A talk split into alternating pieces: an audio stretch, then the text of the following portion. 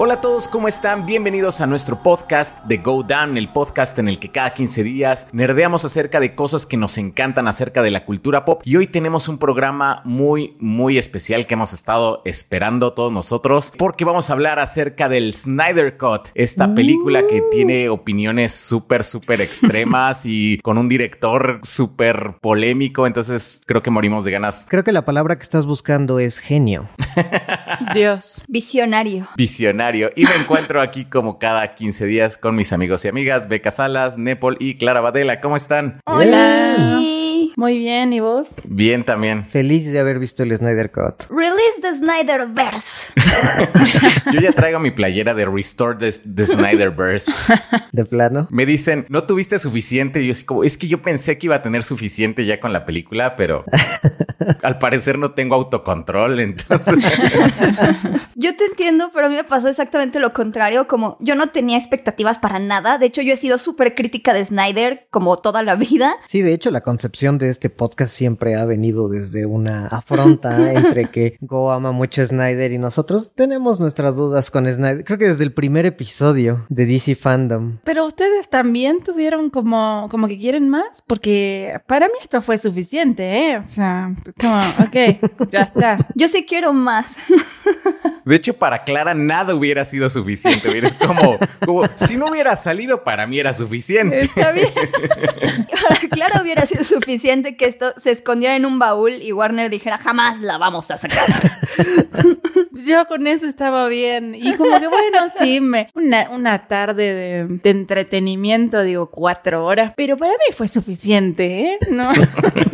Así estoy bien. A mí sí me gustó mucho. De hecho, quiero ver más. O sea, ya viendo como el outline ya de la Justice League saga, sus storyboards y viendo esta película, como que sí me dan ganas de verla. Necesitaría que lo editen mucho, muchísimo a Snyder, pero muchísimo, porque no tiene por qué durar cuatro horas la película. Para nada. Cierto.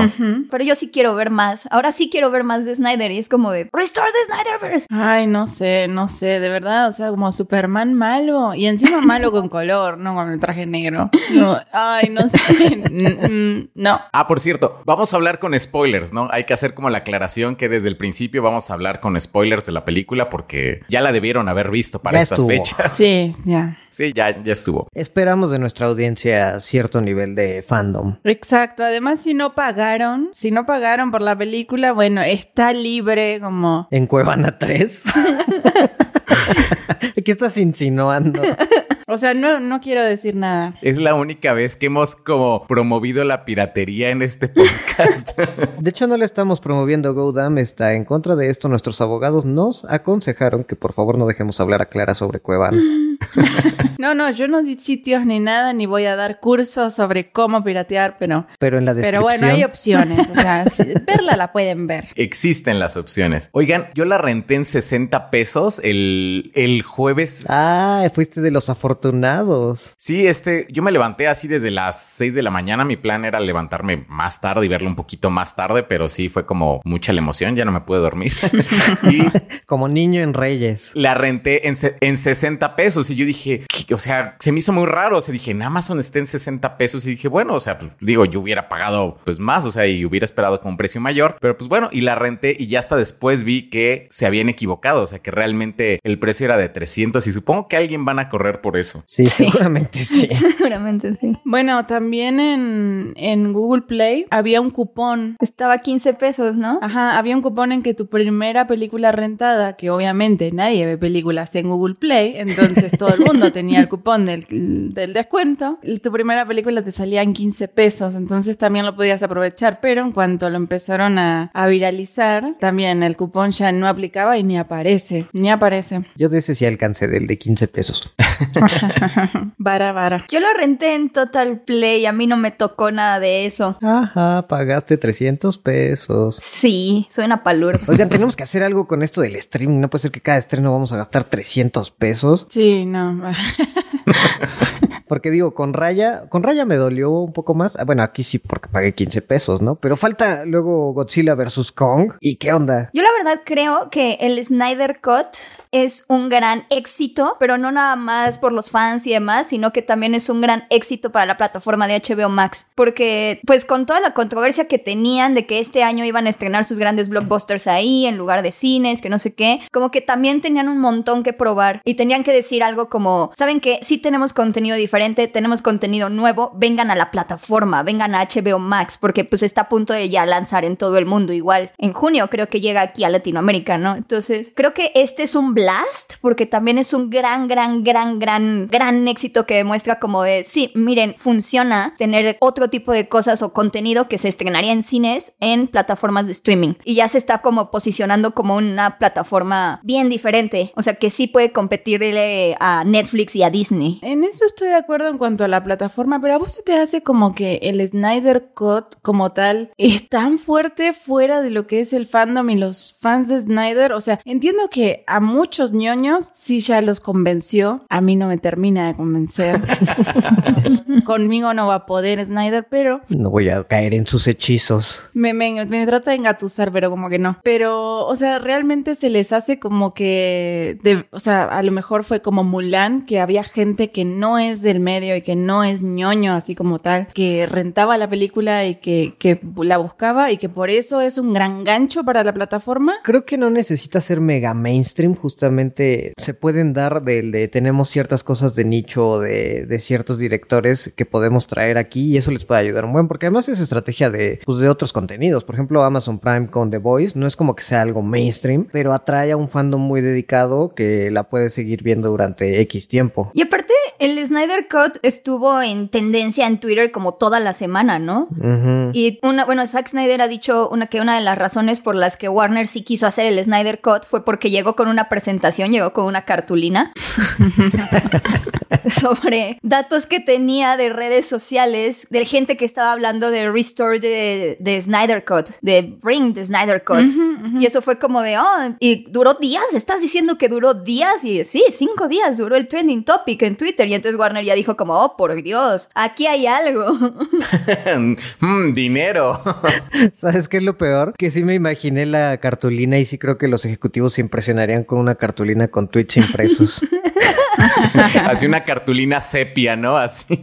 Conociéndolo, sí. ¿Es esto el Internet de las cosas?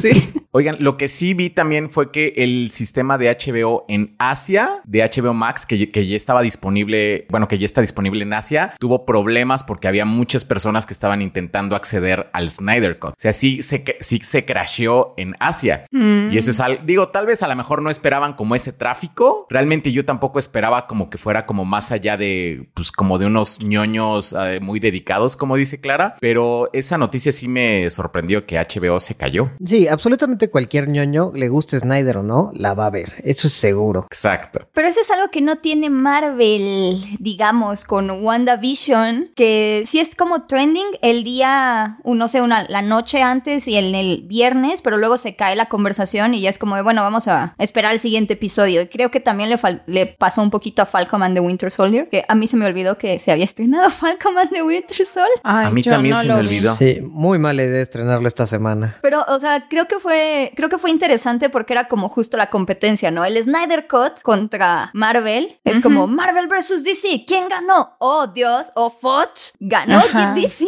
¿Qué diablos? Claro, pero también Marvel mandó a competir a... A los novios del Capitán América. Sí, Yo creo que también, no sé, como que Marvel tampoco se esperaba que fuera algo, o sea, que fuera algo grande, no sé. O que tuvieran peores críticas a lo mejor, ¿no? Como que la conversación fuera más para el otro lado.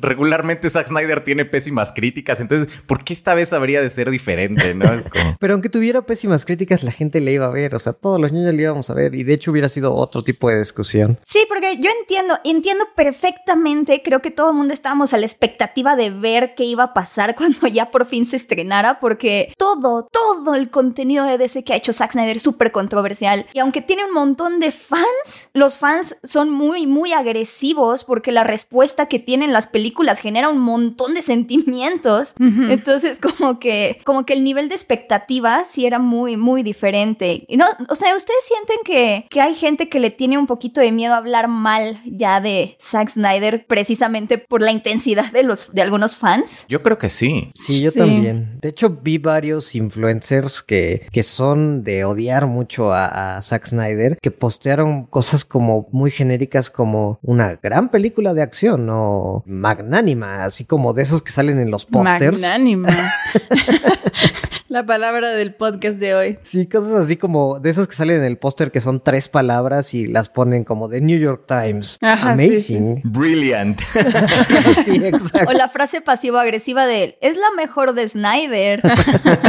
Cuando, pues, o sea, sí, no es tan difícil, la neta. Sí, cuando la crítica va como es mejor que la de 2017, come on, la vara, la- la- esa vara no es nada alta. ¿Cu- ¿Cuál es la vara? Sí, sí. Desarrolla más a los personajes. Pues sí, dura cuatro horas. Sí. ¿No? Desarrolla más a los personajes, es, es la que vi en todas. sí.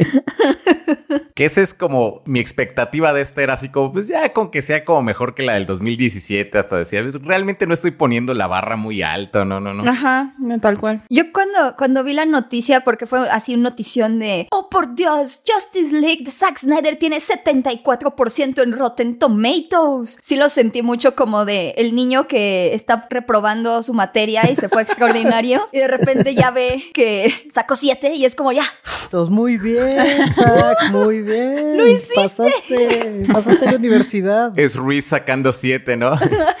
Henry sacando siete, sí. cinco meses de cursos propedéuticos después, pero lo lograste. Oye, pero fuera de eso, bueno, o sea, hablando de lo del miedo, o sea, de hecho yo decía, ojalá me guste, porque no quiero como en el podcast justamente nada más tirarle, tirarle, tirarle, tirarle y que sea como súper hater. Fuera del tema de los fans, es como, sí me parece algo importante que hayan como restaurado la, la visión creativa de alguien, los medios por los que se logró, a lo mejor pecaron de demasiado bullying y amenazas de muerte a ciertas personas, pero este, pero o sea, sí creo que es un, un momento padre en el, en el fandom que podamos ver la visión de, de algo que pues ya llevaba dos películas, aunque sea ver la versión completada de lo que era esta nueva visión de Zack Snyder, ¿no? Entonces a mí sí me puso contento que me gustara justamente para poder hablar pues de la peli como más tranquilo de, pues puedo mencionar sus fallas, pero a final de cuentas la disfruté y no voy a ser como el hater, pero sí te da esa cosa de, de tener miedo. Y no debería ser así. O sea, por ejemplo, cuando comenzaron a salir como las primeras este, reseñas de algunos canales de YouTube que la vieron antes y todo, sí me preguntaron unos amigos, oye, ¿tú crees que sí les haya gustado? Yo dije, es que no sé, porque con canales de YouTube así como de ciertos suscriptores para arriba, es muy difícil como ponerse como del otro lado de la conversación. O sea, si decían que no les gustaba, o sea, si realmente no les gustaba la película y lo decían, o sea, si iban a ganar así como un super hate, iban como a tener como un montón de fans tóxicos durante meses. O sea, creo que Sí, sí. o sea, por ejemplo, a, hay youtubers que todavía no les perdonan de hace tres años que dijeron algo malo de Batman vs. Superman y eso sí es horrible porque realmente sí hay una gran parte de- del, del fandom de Zack Snyder que es sumamente tóxico. Pero también, o sea, sí quiero decir que realmente sí hay otras personas que solamente queríamos ver como la película, ¿no? Exacto. Es lo que le digo a Nepo, le digo, es que luego como que, como que me siento sucio cuando, cuando así como, como que me, me ponen y nos ponen como a todos como los demás, como, ah, fan de Zack Snyder, ah, tú eres como de esos como reaccionarios, así como Eres el cultista súper, súper, súper intenso, ¿no? Sí. Y realmente no todos son así. No, solo el tipo 97%, pero no, no, en general es así. Pero el otro 3% no, Nepal. No es cierto, no es cierto, fans de Zack Snyder. Por favor, no se pongan en contra. Pagamos impuestos, oye. Es que la película sí tenía un montón como de, de peso, ¿no? También las declaraciones de Ray Fisher sobre todo lo que estaba pasando con Joss Whedon, que yo sí lo vi, o sea, Joss Whedon cortó toda la agencia de todos los personajes de color, de todos y cada uno de ellos. O sea, el, el- la referencia a Atom, cuando aparece el científico Roy Shaw, es genial, o sea, es muy bonita y para los fans de DC, o bueno, para mí como fan de los cómics de DC, fue un gran easter egg, fue una gran forma de, de referenciarlo, igual igual cuando Flash dice que es fluente en idioma del gorila, es como, claro que sí, ese es tu archienemigo, por supuesto, claro que sí. Sí lo dijo esa, ¿no? Ajá, lo del, lo del sign language de gorila, sí. Ah, sí, sí, sí, sí, pero, o sea, me refiero como a... Tiene esos detallitos y Roy Shore, a mí la verdad me, me gustó mucho, también como el detallito de, ¡ay, está Tom, qué bonito! Y Whedon lo quitó, o sea, lo quitó nomás como por, no sé, asiático. Es como muy, muy pesado. Sí, sí noté eso también, que Whedon es O sea, de verdad, o sea, a ver, yo creo que obviamente Snyder vio la versión de Whedon, o sea, eso no me queda ni la más mínima duda. No estoy tan segura de qué escenas realmente eran así y cuáles modificó Snyder para diferenciarse de Whedon y qué tanto la crítica a la, película original influenció en esta versión de la película. Pero la verdad sí me dolió mucho como darme cuenta de que sí hubo cosas que me gustaron de la de Whedon, o sea, realmente muchas cosas de Flash y cosas así. Ay, como es, me, encantó, me encantaba el chiste cuando Flash se caía en las boobies de Wonder Woman. ¿Por qué lo quitó? Pero, ajá, pero a eso voy, a eso voy, no. Es sarcasmo. Sí, no, no, pero a eso voy. Hay cosas que sí me gustaban de la versión de Whedon, pero como que justamente darme cuenta de que todos los chistes sexistas y misóginos, racistas, Toda y cada una de ellos Whedon. todas esas cosas son de Whedon. Y está muy fuerte eso, muy fuerte eso. Y aparte que, que sí hizo, o sea, en el 2017 como que sí nos habían dicho, no, no, no, nada más hizo algunos detalles, nomás recortó, no cambió tanto, no cambió tanto, no, sí cambió un buen, sí cambió un montón y agregó un montón de cosas para hacerlo como, como para su visión, o sea, como para adecuar también cómo entiende el Justice League y cómo quería Warner Bros. la Justice League. Ajá, ajá. Entonces, yo sí creo que el Snyder Cut no lo podemos ya quitar de todo el drama que ha vivido Zack Snyder. O sea, no lo podemos quitar ni del suicidio de su hija, ni de las acusaciones de Ray Fisher, ni de cómo ha sido percibido el DCU en todo su run en el que ha estado involucrado. O sea, no lo Sí. podemos quitar de ahí. Siento que es una respuesta a todo eso. Ni de las malas acciones de Warner, porque ¿sabes qué sí sentí después de ver esta película? Dije, no manches, esta peli se pudo haber reducido a dos horas, ponte que dos horas y media. Yo creo que dos horas quedaría bien, sin agregarle ninguna escena de las que le agregó Josh Whedon, manteniendo la coherencia narrativa, manteniendo varias de las cosas padres de esta película, sí se pudo reducir sin problemas. Ponte a dos, dos horas y media, tal vez. Ponle tres. O sea, ya para que fuera como un experimento de streaming grande. Ajá. Con toda la cámara lenta, sí. Ajá, superhéroes de DC, mitológicos. Ándale, ándale, pero sin, sin meter la visión de otro director, ¿no? O sea, sin como mezclarlo con cosas, la reduce sin problemas a 2.40, 3 horas y hubiera sido un gran experimento y creo que nos hubiéramos ido con otra cosa. El drama hubiera sido distinto. A lo mejor, sí, ver esta película por primera vez, no sé cómo hubiera sido. No me puedo quitar el haber visto primero la de Josh Whedon. No, no se puede. A lo mejor me hubiera gustado menos, no lo sé. Aquí ahorita me gustó bastante y creo que sí se pudiera haber reducido. Y dices, chale, o sea, si Warner no hubiera estado con tanto miedo, si a lo mejor desde antes, desde Batman contra Superman, hubieran entrado en otro plan que no fuera alguien por favor vaya a cuidar al, al niño Zack Snyder, sino como otra cosa de, de un, un acuerdo mutuo, ¿no? Decir, oye, porfa, Vamos a hablarlo, vamos a discutirlo, ¿no? Zack, porfa no pongas esto, o sea, porfa no exageres con, con querer hacerlos grim and darky, porque creo que justo ese es el problema de... Voy a seguir con mi metáfora de niñito en extraordinario. en todas las metáforas que estamos haciendo, Zack Snyder es un niño. Bueno, yo lo pongo como un joven de prepa, digamos que está en la prepa. Y este es su proyecto final. Ajá. Explique su proyecto, jovencito. Porque algo que yo sentí de Justice League de Zack Snyder y la razón por la que ya, o sea, sí me, me gustó mucho y sí dije como, no, tú sí tienes como, estás creciendo un buen Zack Snyder, o sea, no puedo creer lo, lo, lo mucho Sí. que creciste como director, como cineasta, como persona. Es que aunque Justice League se sienta seria, o sea, ya es como solo los personajes están, están sintiendo con seriedad la situación, pero al final de día es algo ridículo. Se muere el personaje más fuerte del mundo y eso hace que Steppenwolf diga, ay, ya puedo ir otra vez por las cajas madre con permiso. Bueno, ahora sí ya voy.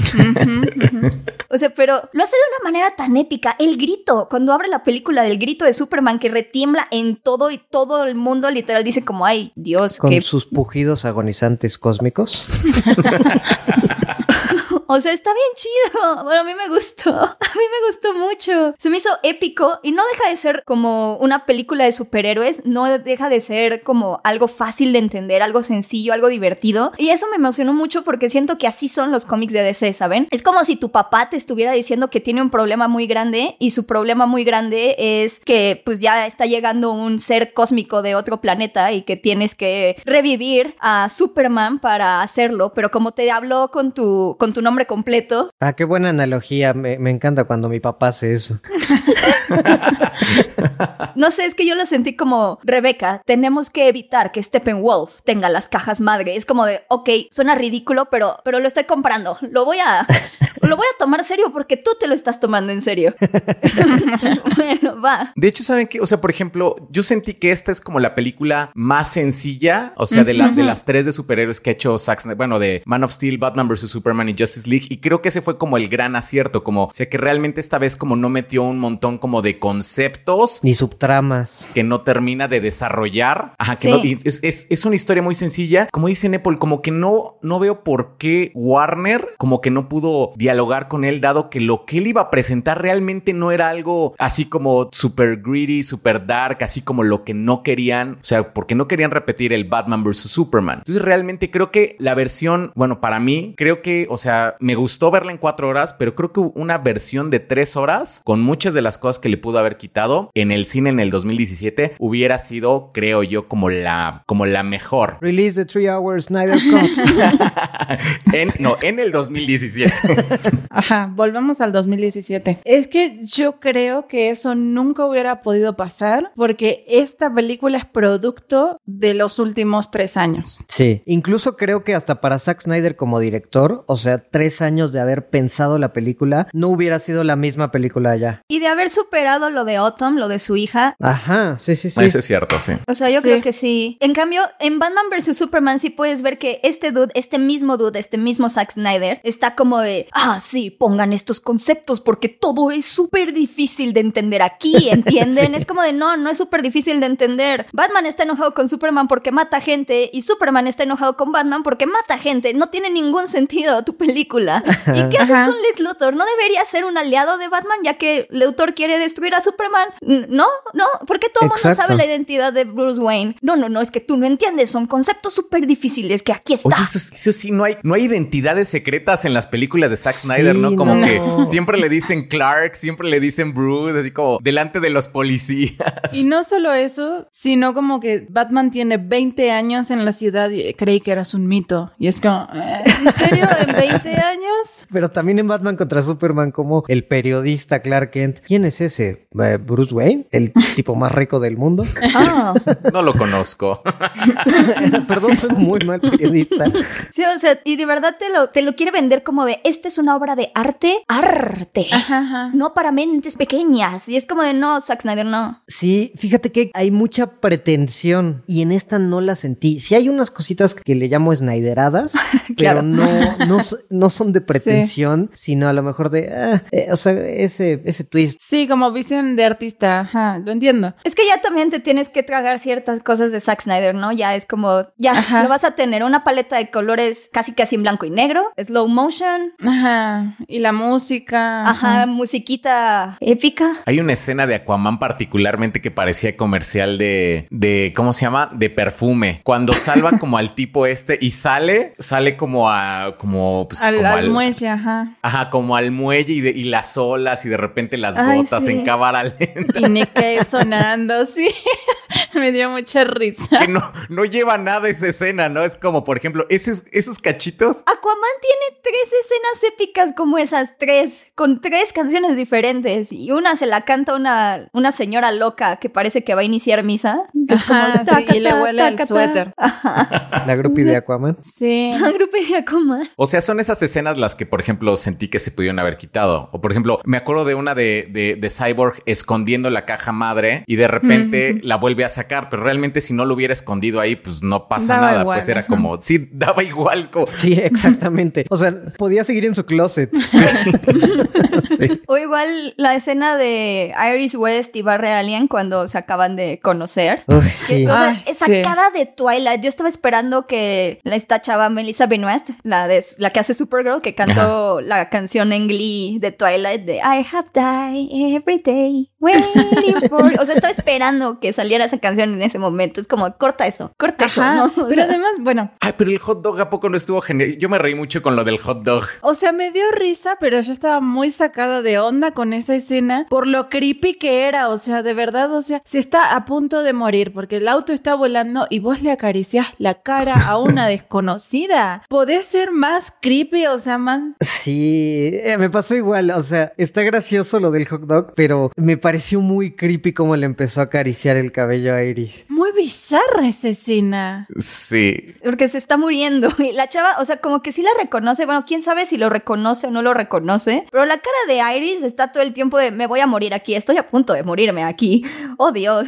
Una cara de, de pánico total porque estás en, en tu lecho de muerte. Y Barry, ay, qué bonito cabellito. O sea, no, no se puede. Es muy raro. No, no, o sea, se, se me hizo esa escena la peor de toda la película. De verdad que no, la rechazo. ¿Por qué los tenemos que ver subiendo las escaleras cuando van No, no, no, no, no. Eso me encantó porque es, es, es como en los memes estos que sale. subiendo las escaleras al sono de metal? Sí, tan, taran, Ajá. tan.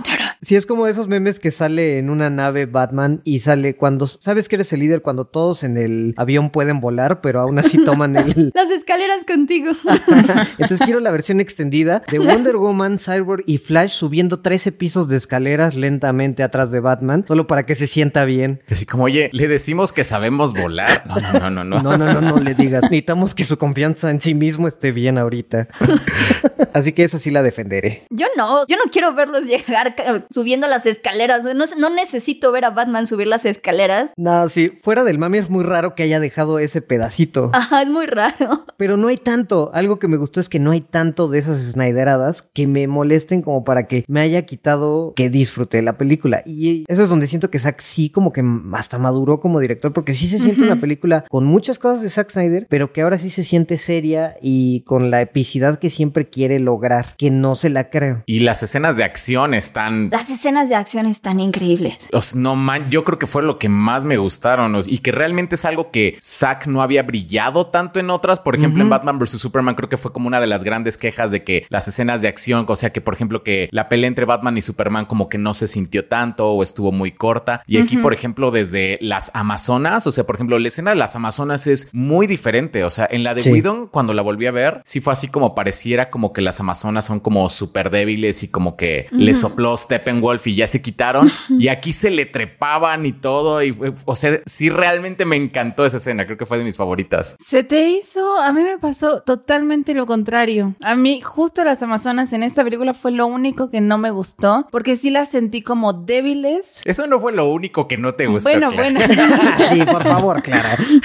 Hace tres cosas que es lo único. No, no, no. No, ah, eso de las Amazonas me pasó exactamente lo contrario, pero sí estoy de acuerdo que el tema de, de la acción y eso sí me gustó. Pero ¿por qué no te gustó la de las Amazonas? Porque las sentí justamente que las mostraba como débiles, las, las sentí como si me estuviera mostrando una colonia de hormigas, ¿sabes? Como son un montón y todas se le trepan a Steppenwolf y ninguna puede y no tienen sentido de la urgencia, entonces siempre están mirando a la cámara dramáticamente y, y como que no, no, no me cuadró. A mí la verdad, la escena de las Amazonas fue lo que más me gustó. O sea, no puedo creer que Whedon haya quitado la escena donde le dice, Amazonas, muestren su miedo. Y dicen, nosotras no Ah, tenemos bueno, miedo. sí. Es como, Estuvo. oh, fudge. Eso fue muy 300, ¿no? Sí, o sea, de hecho toda la escena, toda, toda la, toda la escena es como 300 femenino y me gustó mucho cómo la manejó Zack Snyder porque se ven así, o sea, se ven como grandes guerreras y me acordé mucho de, de la controversia que había tenido con el cambio de trajes que tenían las Amazonas con respecto a la película de Wonder Woman y Justice League, que fue una de las cosas que dijeron como, oh, miren lo que estaba haciendo Zack Snyder, lo teníamos que arreglar, ¿están de acuerdo? Y bueno, varias actrices en su momento salieron a defender la escena de Zack Snyder y que fue como de, no, no, o sea, no se trata de eso. Que no era sexualizado. No era sexualizado, se trata de ver, pues, o sea, de ver los músculos de estas mujeres. Las de los martillos, no manches, sí, se ven unos brazotes. y una... Ajá, sí, sí, sí. Como el chiste de 300 era que vieras a los hombres musculosos peleándose, ¿no? O sea, y me gustó mucho que sí fuera así, o sea, que las que se vieran fuertes, pero pues peleando obviamente con, con espadas, caballos y arcos y flechas. Que sí necesitan ya, necesitan actualizar su tecnología porque, a ver, Amazonas. Sí. Cañón.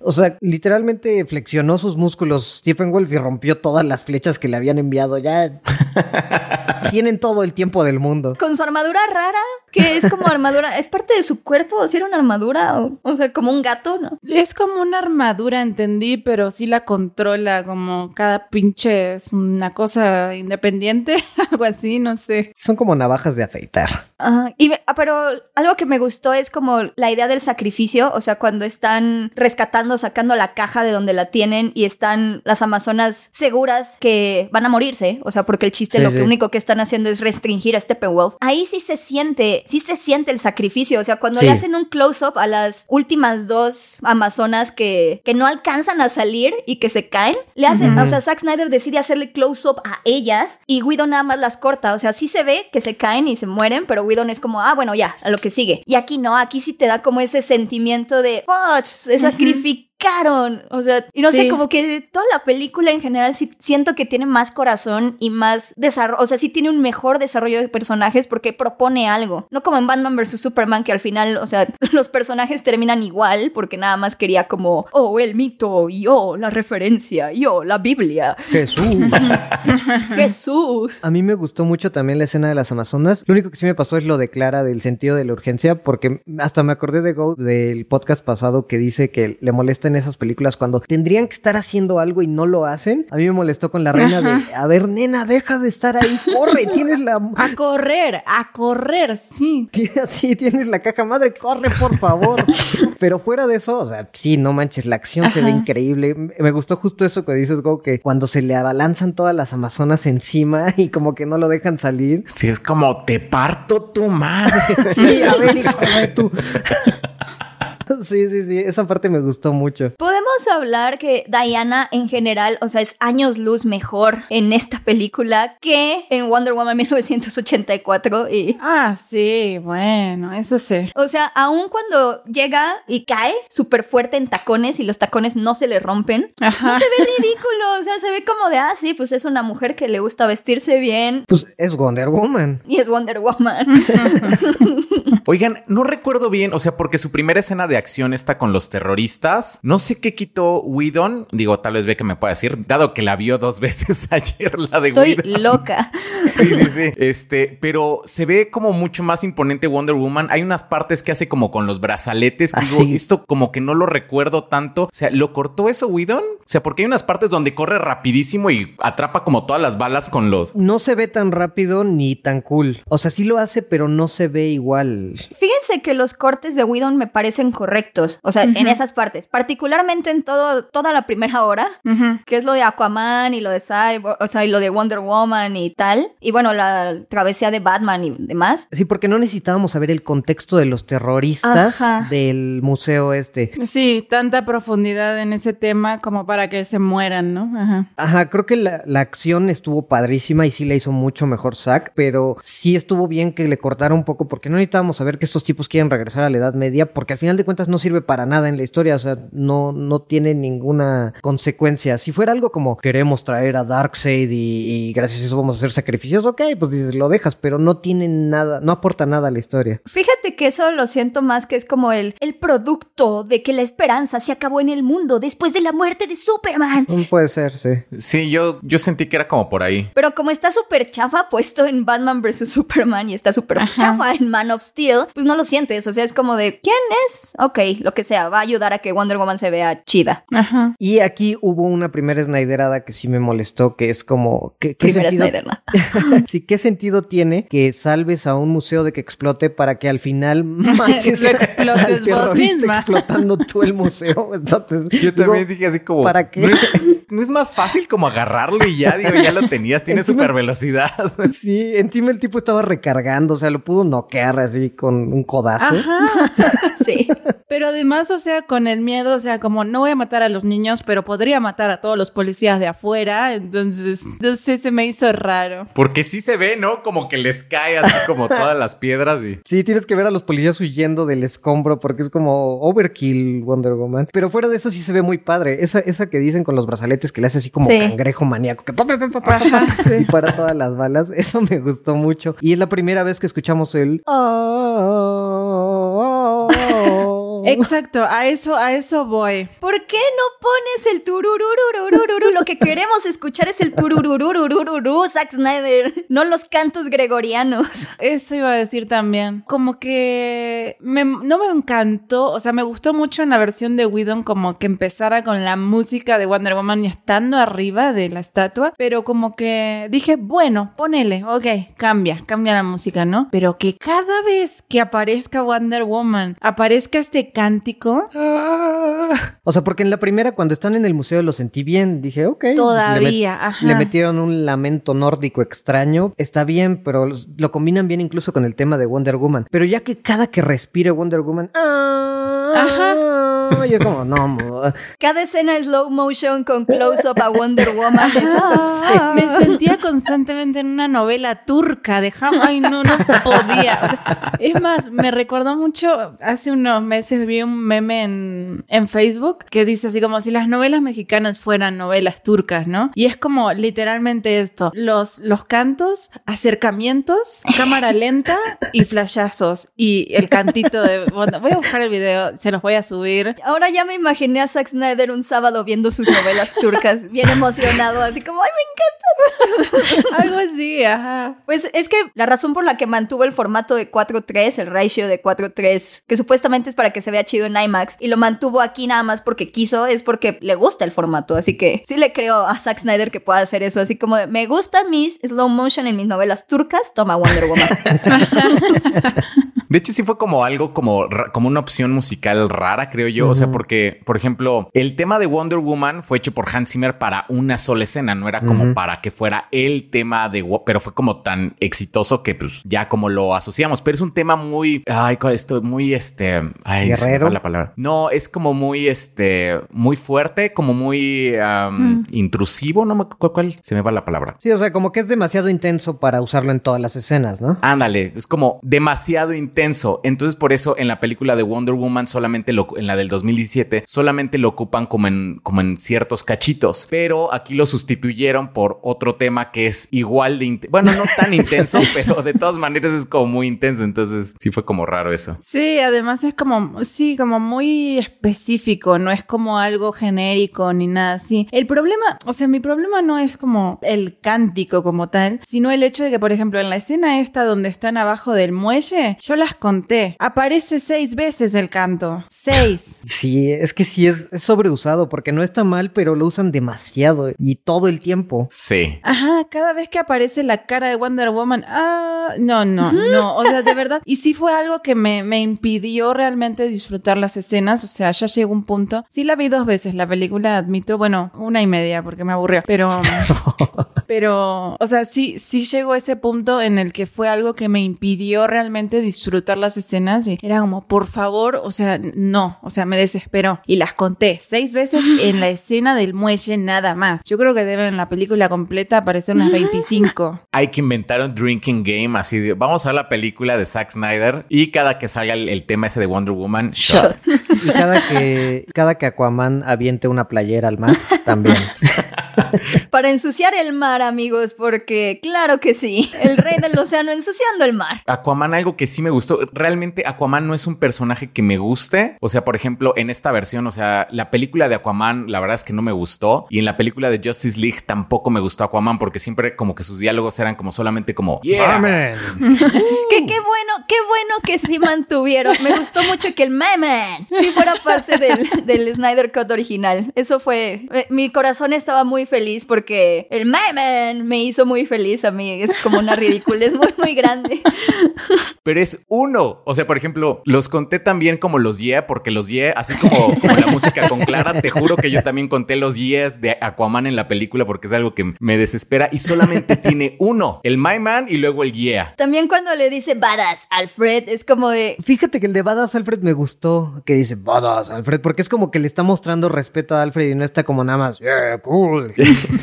es que está chido que es, que es un jock, o sea, sí es un jock, pero es nada más un nihilista que sí se preocupa por las cosas y no sé, la escena me gustó mucho, la escena de cuando está ya muerto el papá de Cyborg y Aquaman le está diciendo a Flash, oye, pues es que no, no puede ser, no está chido que le estemos pidiendo que se junte algo tan grande como unirse con las Mother Boxes cuando acaba de perder a su papá precisamente por eso. O sea, ¿quiénes somos nosotros para exigirle a este tipo una responsabilidad tan grande? Sí, eso me gustó mucho también. Sí, eso me encantó, sí. Y Flash le dice como, no sabía que te importaba. Y era como, claro que me importa, yo me llevo súper bien con mi papá. Así como, yo nunca dije eso, o sea, yo nunca dije que no me importa, es como, o sea, sí parece que no me importa, dice, pero yo nunca dije eso, eso me gustó mucho. Sí, incluso fíjate, de la escena de Aquaman, la primera escena cuando Bruce va a buscar a Aquaman, yo siento que no hay tanto que cortar porque sí me gustó mucho más ver esta escena más tranquila y como ver a Aquaman un poquito más como... Con su gente. Ajá, con su gente, ayudando a la gente, porque incluso no sé si viene en la versión de Widon, pero esa frase que le dice, o sea, he visto tus esas acciones que crees que nadie te ve y, que estás salvando gente cuando nadie ve, yo lo he visto, o sea, sé que sí te importa. Entonces sientes un poco, creo que en la de Widon fue muy comédica esta escena y aquí sí me gustó porque es como que realmente sí lo estaba siguiendo Batman y sabía que era un tipo con el que podía confiar, por más que fuera complicado. Y eso me gusta porque Aquaman, como dice Go, me gustó mucho en esta película y eso me sorprendió porque eso no lo esperaba. Sí. Y les tengo que decir que después de ver Justice League vi Aquaman. ¿Ah, sí? Bueno,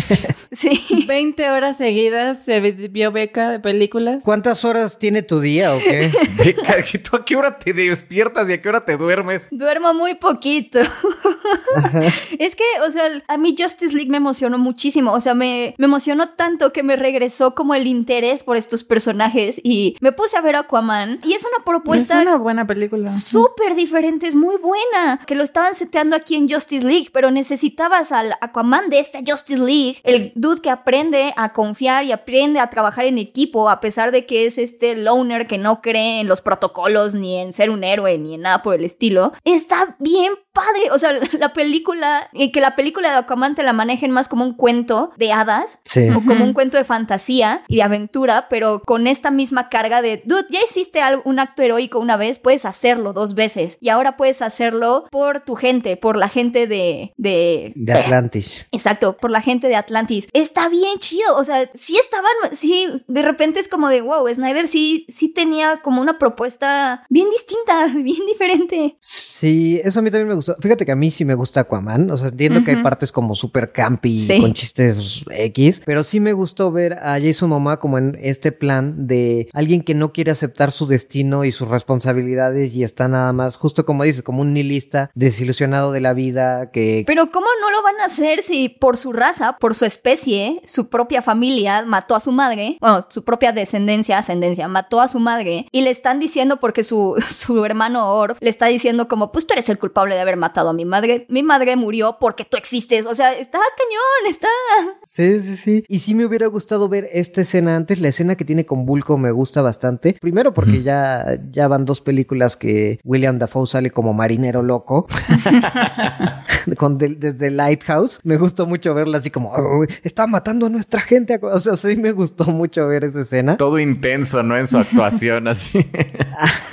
Muy intenso, con el cabello largo, con canas. Me, gustó ahí Bulco. Y ver cómo justamente seteaban lo que iba a pasar en Aquaman. Y sí es como justo lo que dices, Beca. Se estaba construyendo un universo interesante que por lo que pasó se hizo algo muy desconectado y raro. Entonces sí. Y también por Batman vs. Superman y Man Y- of Steel. Sí, sí tiene culpa Batman versus Superman. Claro que sí. Ajá, exacto. O sea, no es como que ah, venía súper bien y lo cortaron, ¿eh? O sea, paremos ahí el carro, porque.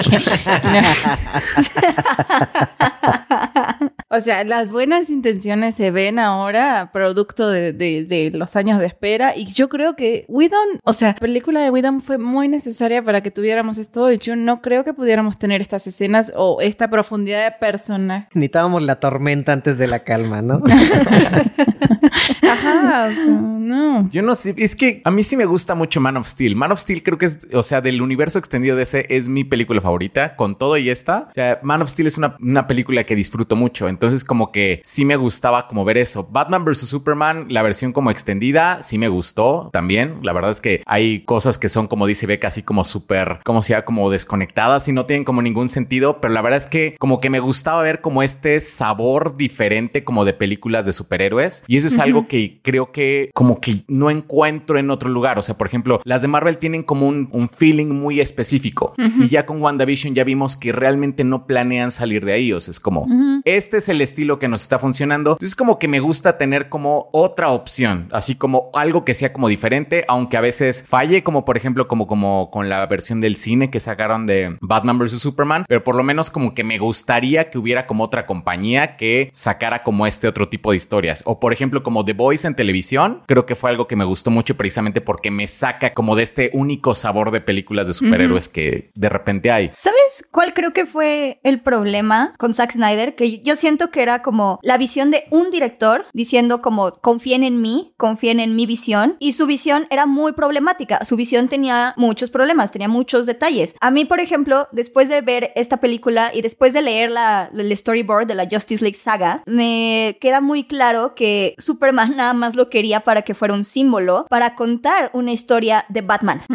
Sí. Entonces creo que Zack Snyder estaba como, no, no, no, esperen, esperen, es que estoy metiendo esto y estoy aquí, pero se estaba enfrentando a un estudio del tamaño de Marvel y a otro estudio del tamaño de Warner Bros. que lo que quería era tener películas con el éxito de, de Marvel. Entonces, como que sí se dio un choque súper grande, pero como dice Go, al final sí son películas diferentes que están utilizando a personajes súper amados y que ya por default va a generar interés. Pues entonces sí, como que Sí. el choque, la controversia estaba como pasando y luego que Zack Snyder sí era muy de no, no, lo Ajá. mío sí es, sí es importante, lo mío sí no es para mentes pequeñas, lo mío sí es inteligente. Sí. Es como de ya deja de pelearte por eso, Zack Snyder, haz una buena película. Esas frases que acabas de decir, sí, las tuiteó. Sí, sí, las tuiteó. También como dijo en la entrevista que le parecía súper chafa a Superman, que le daba una flojera enorme y que lo que él quería era hacerlo cool. Y que él odiaba a Superman. sí. Ajá, o sea, a ver, estoy de acuerdo. Sí, sí estoy de acuerdo que todo eso está visión, pero siento que esta Justice League, la de Zack Snyder, es producto también de, o sea, no solo Zack Snyder, o sea, creo que ya ahora él está o aprendió en estos años a trabajar en equipo, porque es como muy importante lo que decía Beca de Aquaman. La película de Aquaman a mí sí me gusta y es buena y creo que One sí entiende al personaje de Aquaman y creo que justamente ahora viendo al Aquaman de acá, de la versión de Justice League de Zack Snyder, como que es compatible, ¿no? Y como que entonces siento que ambos tenían una visión similar del personaje. También con Patty Jenkins, ¿no? Como que siento que la Wonder Woman de la primera película, no de la última, porque esa, bueno, vamos a borrarla de nuestras mentes, es mucho más compatible con la versión de Zack Snyder que con la de Whedon, ¿no? Uh, que de hecho hay, hay unos rumores que dicen que ya sí están viendo cómo meten a Zack Snyder otra vez a Wonder Woman 3. Porque Uy. ya, o sea, se vería muy mal si sacaran a Patty Jenkins, entonces no están pensando en eso, pero sí están viendo Como productor, una cosa así. Ajá, o como consultor de guion, de guion o algo así, porque pues Patty Jenkins dijo lo mismo, ¿no? Confíen en mí, esta es mi visión, y pues su visión Sí, Sí. cayó. Sí. Y fíjate que, o sea, estoy de acuerdo con lo que dices, Go, de tener películas diferentes, pero creo que va un poco con lo que dice Beca. Es una visión de un solo director que pensaba dirigir casi todas las películas de este universo cinematográfico. Y si tu director es problemático por X o Y, porque no le gusta cierto tipo de audiencias, pues claramente es como muy difícil construir construir un universo con alguien que divide a la mitad de la gente, ¿no? Y fíjate que sí, o sea, a ver, también entiendo, Go ha dicho algunas veces que justamente a mí no me gusta el Superman de Zack Snyder. Y sí siento que, o sea, no le gusta Superman, que no entiende a Superman, pero me he quedado mucho que Go ha dicho varias veces de que, pues es porque tenemos una visión del personaje que creemos que debe de ser y, y no nos salimos de eso. Pero no estoy de acuerdo porque siento que Zack Snyder en específico solo quería construir a Superman como un villano. O sea, lo que quiere llegar es en Justice lo antes posible para que Superman sea un villano. Entonces como que aceleró el hacerlo icono, realmente nunca lo vimos como icono bien, solamente con los personajes te dicen, sí, es mi héroe, oh, era la luz, oh, Dios, cómo amaba a Superman. Ah, todos estamos pensando en Superman, ¿verdad? sí. De hecho, por eso me gustó más una escena que hizo Joss Whedon, la escena cuando ya tienen la Mother Box y están discutiendo sobre traer a Superman de regreso o no. Me gusta que, que aquí hay un poquito más de pushback por parte de Wonder Woman y Aquaman, e incluso Cyborg, que le dice como de, no, no, o sea, esto puede ser un, un cementerio de mascotas all over again, o sea, no sabemos cómo va a regresar Superman, por favor, Batman, deja de proyectar tu culpa, ve a terapia. Eso le funcionó muy bien con sus papás. Debería de ir al mismo psicólogo. Estoy de acuerdo con eso. O sea, a mí sí me gustó. O sea, entiendo el hecho de. Me gustó que pelearan más por no revivir a Superman. Porque además es una cuestión de moral, ¿no? O sea, siento que en esta escena en Zack Snyder a todos les falta como moral, así como, bueno, sí, sí se puede, ¿por qué no? Y es como. El único que dice que no es, creo que Alfred, ¿no? Que le dice, oye, pero ¿qué tal que él. No, es No, este. no, es Aquaman. Aquaman, sí. es Aquaman, sí. Aquaman que le dice así como. Pero el único que dice como de la moral de revivirlo, fuera de que se vuelva loco, que dice, oye, pero ¿qué tal Ah, que él ya sí. quiere descansar, no? Sí, pero también eso lo exploran más. Que de hecho se lo dice antes de irse, ¿no? A su, Ajá. antes de irse, cuando Batman le dice, ya, di algo, di algo, está saliendo bien la situación. Y Alfred es el que está diciendo, no estamos seguros. Ajá. Estoy de acuerdo, pero fíjate que ahí es un punto muy clave en toda la película porque ahí es donde cambia realmente, o sea, da un giro de 180 grados la versión de Whedon de la versión de Snyder. En la versión de Whedon tenés a Batman cumpliendo un capricho y todo el mundo como ayudándolo porque si se le sale de control se acaba el mundo y como por necesidad y en esta tenés la formación de un equipo. Entonces, ¿dónde se están? Sí, me, me conflictó justo por eso, porque sí me gustó verlos trabajando en equipo y que no fuera nada más el capricho de Batman y que todos discutieran y debatieran, sí, deberíamos hacer esto. Pero a final de cuentas, como dicen, no me gusta que todos hayan estado de acuerdo sin tanto pushback de revivirlo. Exacto, pero finalmente, o sea, siento que por ejemplo la versión de Whedon donde Bat es un capricho de Batman tiene sentido porque pues Batman versus Superman, o sea, el único que realmente podría sentir esta culpa y, y quererlo revivir es este Batman. Acá es como todos estamos pensando lo mismo, ¿no? No, realmente no. O sea, y aparece así como el, el holograma de Cyborg saca el holograma. Sí, volando hacia arriba. A mí esa escena me encantó, así cuando dice todos estamos pensando lo mismo y lo proyectan el tema que extrañaba muchísimo el de Hans Zimmer. Esa me encantó. Sí estoy de acuerdo en que realmente, o sea, por ejemplo, lo de cementerio de mascotas y todo eso, creo que es algo que sí me gustó de la versión de Whedon. Sí es algo como que me hizo falta aquí. También este, una parte que me gustó más de la de Whedon fue que Louis Lane no llegó así como por obra como de que pues estaba por ahí y fue, sino que fue un plan de Batman, así como, bueno, ¿sabes qué? La traigo por si algo sucede.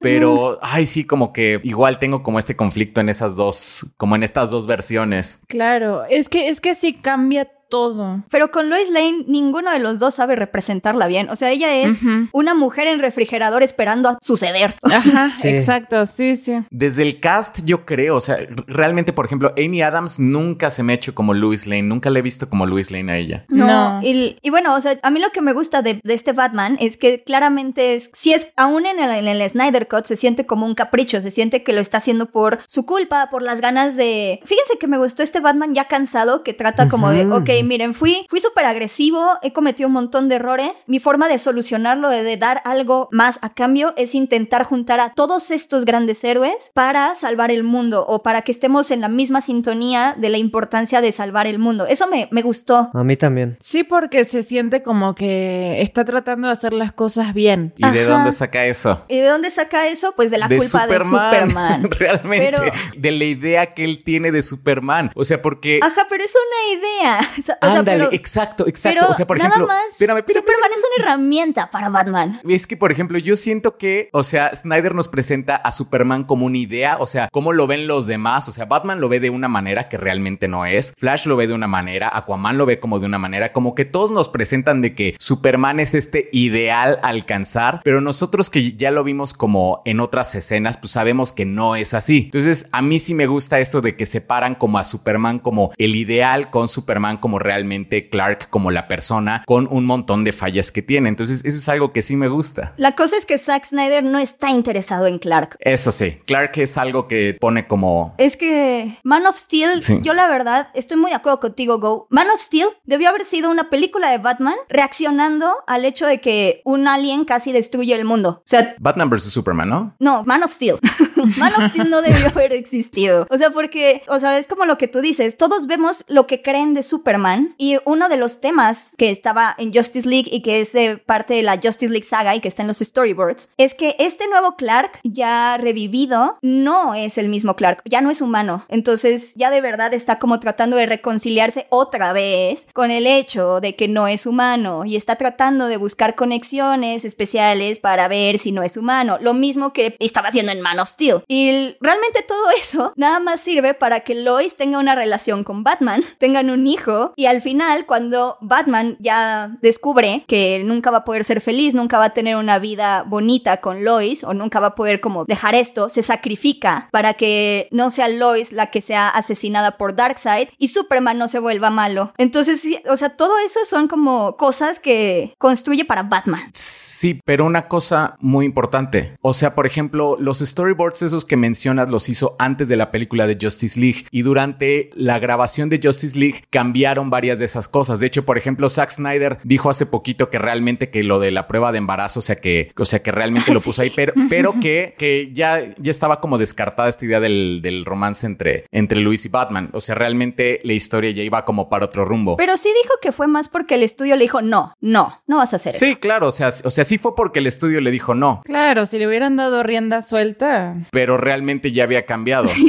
Pero eso era lo que quería hacer y creo que sí habla como de, de lo que estaba intentando hacer con Superman, que no está mal, pero entonces no me vengas a hacer dos películas, que una, por cierto, dura, ¿cuántas? ¿Tres horas? Batman vs. Superman, la versión extendida. tres horas o tres horas y media. No, tres horas, ¿no? Que una habla como de tres horas sobre la importancia de, de, esa, de Superman y sobre cómo no sabe quién es y sobre cómo la gente a su alrededor no sabe quién es. O sea, no lo pongas, solo Ajá. ponme el símbolo, solo necesitamos el símbolo, es lo Exacto. Único que necesitas. ¿Sabes qué necesitamos? Man of Steel 2, Beca. Eso es No, lo que es que... No, no, no, no, no, no, no, no. Me niego, voy a empezar campaña para no- Desde ahora vamos a empezar con el hashtag Release Man of Steel 2. No. Pero fíjate que a mí me molestaba más en la versión de Whedon porque era todo el tiempo como, es que él era genial, él era un símbolo, él fue más humano de lo que jamás. Porque ahí me molestaba mucho porque nunca lo vimos. O sea, porque lo pueden decir 70 veces en la película, pero nunca vimos a Superman como este ícono, ídolo de la esperanza y, Exacto. y símbolo de la gente. Entonces me molestaba que en el Josh, eh, no, no, sé, que no se puede, en el Josh En el.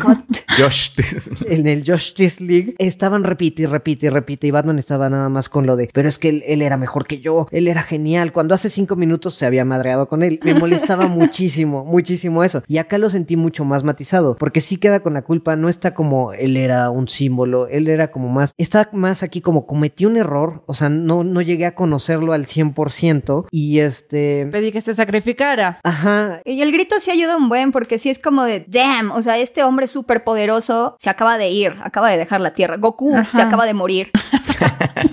Ajá, y me di cuenta muy tarde que era bueno, ¿no? O que podía ser bueno, que no era la amenaza. Entonces me gusta y me gustan todas las conversaciones que tiene con Alfred, matizando justo esa parte de la culpa con Batman, porque ya no se siente esto forzado de Superman es un icono, Superman es un icono, Superman es un icono. Entonces aquí me gusta. Él hubiera hecho mucho mejor que yo. Él hubiera hecho mucho mejor que. Ojalá él fuera el papá del hijo de Lois Lane y no yo.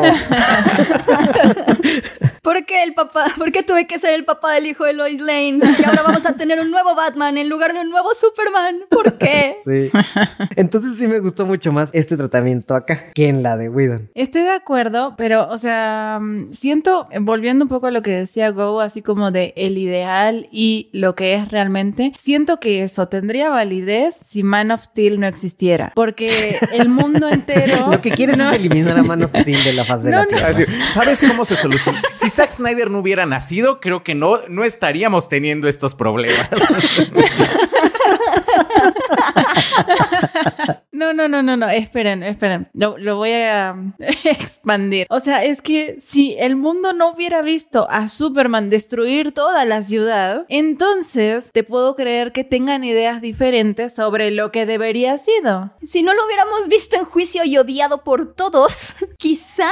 Ajá, exacto. Si no hubiera visto mucha gente como romperle el cuello, a su- o sea, es como si no hubieran pasado todas esas cosas que pasaron en esa película. Bueno, ok, entiendo que la gente no lo conozca y diga, ah, bueno, yo imagino que Superman es así, aunque no lo sea. Pero dado que toda la ciudad lo vio y fue televisada la destrucción, no sé si realmente así como que digas, ah, sí, el símbolo de la esperanza, ay, no sé. Aunque, por ejemplo, o sea, lo del juicio, o sea, es como, seguramente esas personas que estaban en el juicio estarían ahí como tomando el Capitolio por no querer usar cubrebocas. O sea, también, también tenemos como otra parte, o sea, como otras escenas en donde si era como querido por mucha gente. Entonces, como Sí. que en Batman vs. Superman, Ah, la mexicana, la escena me- de los mexicanos. No, y las personas que están así como en su escena nada sutil en la que está una, una señora como con su hija en el, en el techo y está como esperando a que Superman la salve y él está así como arriba, o sea, como... Sí, que, que la ve 10 minutos desde arriba antes de salvarla. Sí. Pero, o sea, como que sí siento que hay, o sea, está este debate de si Superman es como algo positivo o algo negativo, que es lo que nos presenta Man of Steel. O sea, que hay como estas dos opiniones. Entonces, no creo que sea como odiado por todos. Tiene una estatua. Pero eso ya, siento que, siento que eso ya lo estamos como rellenando porque no nos lo presenta Zack Snyder en la película. O sea, nosotros lo inferimos, dados ahora también la vida, la vida y la versión que tiene Batman o Bruce Wayne sobre Superman. O sea, realmente nosotros no, no vemos a Superman, o sea, no lo conocemos y aunque sí nos dice como todo esto de es un hombre tan poderoso, de verdad le debe algo a la Tierra. O sea, aunque sea que es, es algo muy interesante, pero no lo vemos. Sí, eso me parece muy interesante. Incluso una parte donde, donde Marta le dice, tú vas a ser el ícono, la esperanza de la gente, o no, no le debes nada al mundo. ¿O no? Eso me gusta. O sea, en un principio a lo mejor me molestó un poco porque sí quería como que fuera que... A lo mejor ahí sí traía la idea de, de- de Superman, de que sus papás lo educaron para ser el símbolo que es, ¿no? Pero ahí, o sea, ya viéndolo con otros ojos ahora que vi Batman contra Superman apenas hace una semana, sí me gustó como decir, o no, no le debes nada a tu gente, o sea, mereces ser feliz y si quieres nada más estar oculto y vivir el resto de tu vida en incógnito, vas, o sea, soy tu mamá, al final lo que quiero es que seas feliz. Por eso se me hizo, se me hizo hipócrita la escena en esta, en el Snyder Cut de la Fortaleza de la Soledad, donde está como los comentarios de sus dos papás. Ah, sí, mete los diálogos de los dos papás en, aceleradísimos. Pero aparte de, de eso, nada más cuando les dicen, no, Superman, tú vas a ser un símbolo, tú vas a ser un dios, tú tienes que ayudar. Y olvidaron por completo cuando Jonathan le dijo en Man of Steel, pues igual y sí debiste haber dejado morir a los niños. sí. Esa es como de las más odiadas, pero o sea, por ejemplo, a mí se me hace como súper normal que un papá dice, bueno, ¿sabes qué? Pues es que estoy poniendo en peligro la vida de mi hijo porque es mi hijo, entonces llegar como a dudar así como, pues es que no sé, o sea, tal vez debí haberlos dejado morir, pues entonces como, yo sí, Pero es un papá con esa actitud hablando con un mito. O sea, por eso no se siente. Siento que por eso no se siente bien. yo sí empatizo, o sea, realmente yo, lo- o sea, yo hubiera dicho algo similar, es más, yo hubiera dicho algo peor, la neta, pero sí, o sea, ya como con un hijo, Es más, yo los, hubi- yo los hubiera matado. es más, yo hubiera ido, no. Quítate, Clark, mira, mira cómo se hace. taca, taca, taca, taca. Pero es que yo lo veo de esta manera, o sea, digo, sé que yo lo veo de esta manera porque pues, sí, o sea, me gusta mucho el personaje de Superman, pero por ejemplo, o sea, tiene como este papá que le dice, tal vez debiste haberlos dejado morir. Tiene esta mamá que en una escena le dice, pues la verdad es que no les debes nada, ¿no? Pero realmente el hecho de que tus papás tengan como un diálogo, así como que los, un diálogo horrible, no necesariamente hace que Clark los vea como malas personas o malas influencias. Y de hecho, por eso me gustó este como collage como de, como de frases que no, o sea, que dicen como a lo largo de las dos películas que dicen, ah, mira, o sea, a pesar de que Jonathan sí dijo esto y a pesar de que Marta sí dijo esto, sí había como varios ejemplos que a lo mejor no nos habíamos dado cuenta de que sí le estaban diciendo, oye, sí tienes que hacer las cosas bien, este es el ejemplo que te estoy dando. Entonces, a mí me gustó mucho ese resumen. Y fíjate, a, lo mejor ahí es donde siento que Zack sí escuchó las críticas y sí, sí ha aprendido un poco de, te digo, sí ha mejorado como director, porque sí, justo eligió las frases como diciendo, miren, sí lo metí. A lo mejor también metí otras donde decía mata a los niños, lo entiendo. Perdón. Pero estas eran las que deberían de... Pero estas eran las que yo quería que ustedes se quedaran con él. Perdón. Pero, o sea, es que, o sea, sí, estoy de acuerdo. Puedo ver que es algo, una idea interesante, pero cada cosa que a nosotros nos dan como de pistas sobre la humanidad de Superman o sobre, sobre su conflicto moral, sobre si ser este símbolo o no ser este símbolo o ser suficiente para este símbolo, nos lo cuartean bien feo. Y hay un ejemplo bien específico en el Snyder Cut. Cuando hablan Lois y Martha y se sinceran, me gusta muchísimo más que, que en la escena de Whedon porque... Ah, sí. Sí, en la escena de Whedon hay un chiste de... un chiste sexual entre la mamá y la nuera. Sí, o sea... No me acuerdo qué dijo. Dame, o sea, si es que Lois sigue trabajando, ¿no? En la versión de Whedon. Y llega un compañero de él, de ella y dice, dame tu fuente para investigar los secuestros porque pues a mí me lo asignaron. Y ella así de, no te voy a dar mi fuente, es mi fuente. Y es como, vamos, dame, ¿cómo se llama el tipo? Y es como, le voy a hablar a ella para saber. Ah, va, le voy a hablar a ella para saber si quiere hablar contigo. Y él se queda como, ah, así que es una ella, ¿eh? Y pone la cara como de galán de, ajá, yeah. Es como... Sí no, pero encima tienen un chiste sexual entre Marta y Lois porque dice, no me acuerdo exactamente qué dice, algo así como, no, pues es que a su hijo le gustaba dura o algo así, algo así súper naco. y se quedan las dos parafraseando, ¿no? Como, como, el, como el otro día que fue como, creo que Snyder dijo, me corto los huevos antes de... Bueno, y en el Snyder Cut me gustó mucho que hablaran como de, no nada más de la depresión, de que Lois Lane no ha ido a trabajar en dos años y que nada más la tienen ahí, quién sabe por qué, porque es muy buena periodista o algo, pero bueno, y hablan como de, es que nadie más sabe lo que nosotras estamos sintiendo porque todos hablan de él como si lo conocieran, pero no lo conocen y nosotros aparte tenemos el secreto de tener que llorarle en secreto y de repente Martian Manhunter. Ajá, eso, eso qué. Eso no me gustó para que veas y yo así como, no, ese me gustaba así. Esa es la otra Snyderada que me molestó mucho. Sí, eso también me molestó mucho. O sea, no es Marta, es Martian Manhunter y todo sirvió para el mundo también te necesita, Lois. ¿Para qué? ¿Para que te mueras en el futuro y hagas a Superman malo? Que la conociste una vez y te molestaba Lois Lane y ahora resulta... Ay, no, o sea, esa escena le arruinó el peso emocional, que estaba bien padre esa escena, pero aquí sí siento que es de nuevo en retrospectiva que dijo, puta, a los fans les prometí que iba a salir Martian Manhunter, ¿dónde lo meto? ¿Dónde lo meto? ¿Dónde lo meto? Marta, Marta, Marta. No, aparte, en la escena donde están discutiendo la humanidad de Clark Kent y están diciendo que los fans no los conocen, el símbolo no lo conocen porque no es nada más ese símbolo, sino que también es humano y también es esposo, también es hijo. No, Martian Manhunter. Y para colmo, se ve bien feo. se ve horrible. Bueno, el CGI en, general, ¿no? O sea, por ejemplo, este Cyborg, por ejemplo, varias, varias tomas de Cyborg se ve como, como rarito. Por ejemplo, el que sí me gustó y pensé que lo iba a, odiar fue el de, el de Steppenwolf, o sea, los gestos faciales de Steppenwolf. Ay, sí, dije, dije, ay, yo pensé que iban a estar como más chafas y de repente como que le veías como los ojitos tiernos hasta Steppenwolf. Sí, sí, me dio ternura, yo también. así como ya me dejas regresar a casa. Es que como los tiene chiquititos, los tiene chiquititos, entonces parece perrito. Ándale, parece perritos. Cuando le dice a Darkseid que encontró la anti-life equation, la ecuación de la antivida, y se queda como, sí, papá, la encontré. Pero sí, hay, hay, hay unas tomas, de hecho, ya guardé varias imágenes en mi celular para usarlas como memes, porque... súbelas a Instagram. sale así como todo tierno, pidiéndole a Darkseid, así con unos ojitos. Yo quiero un peluche de Stephen Me quito la armadura ante ti. Ajá, y como que de repente hasta hace puchero, así como... Mm", como que no, así se le ven los ojitos. Es como, por favor, dile que sí lo encontré el planeta. está muy gracioso que Whedon haya metido como una versión más humana, como para que conectáramos más, supongo, como con, con el personaje, pero el CGI quedó mejor que, que la versión de Whedon. Y aparte, con este tema de la redención y de que también lo que quiere es, pues, llevarse mejor con su papá, porque todos en la Justice League tienen daddy issues, Ajá. todos y cada uno, o sea, queda más, o sea, resuena mejor. Y a mí, la verdad, Steppenwolf sí me molestó mucho la escena de las Amazonas cuando pone, oh, sí, cuando termine con esto, tú me vas a amar, Amazona. Ojojo, estoy tan horny. Todas las Ay. Amazonas me van a amar. Cosmic Horny. A mí me molestaba de la de Josh Whedon cuando se la pasaba gritando Mother.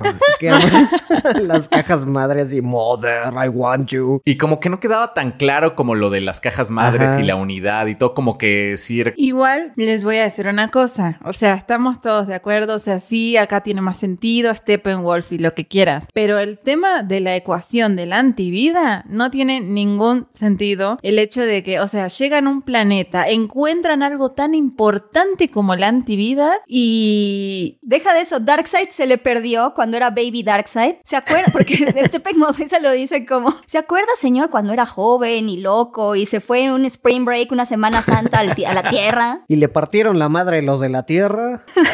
Ajá. Y aparte, él la descubrió, o sea, o sea, o sea, sí fue como en la segunda vista, sí dije, a ver, me voy a, o sea, a lo mejor hay algo que no vi, a la me- pero no, o sea, Darkseid descubrió la, la ecuación de la antivida y se le olvidó. No, no es que se le olvidó. El tema es como que es el único planeta donde te derrotan y no tenés ni idea dónde estás. Ponele que, no sé, esclavizaste 43 planetas en un día. Ponele, ok, no sabes Pero dónde ese te estás. derrotaron.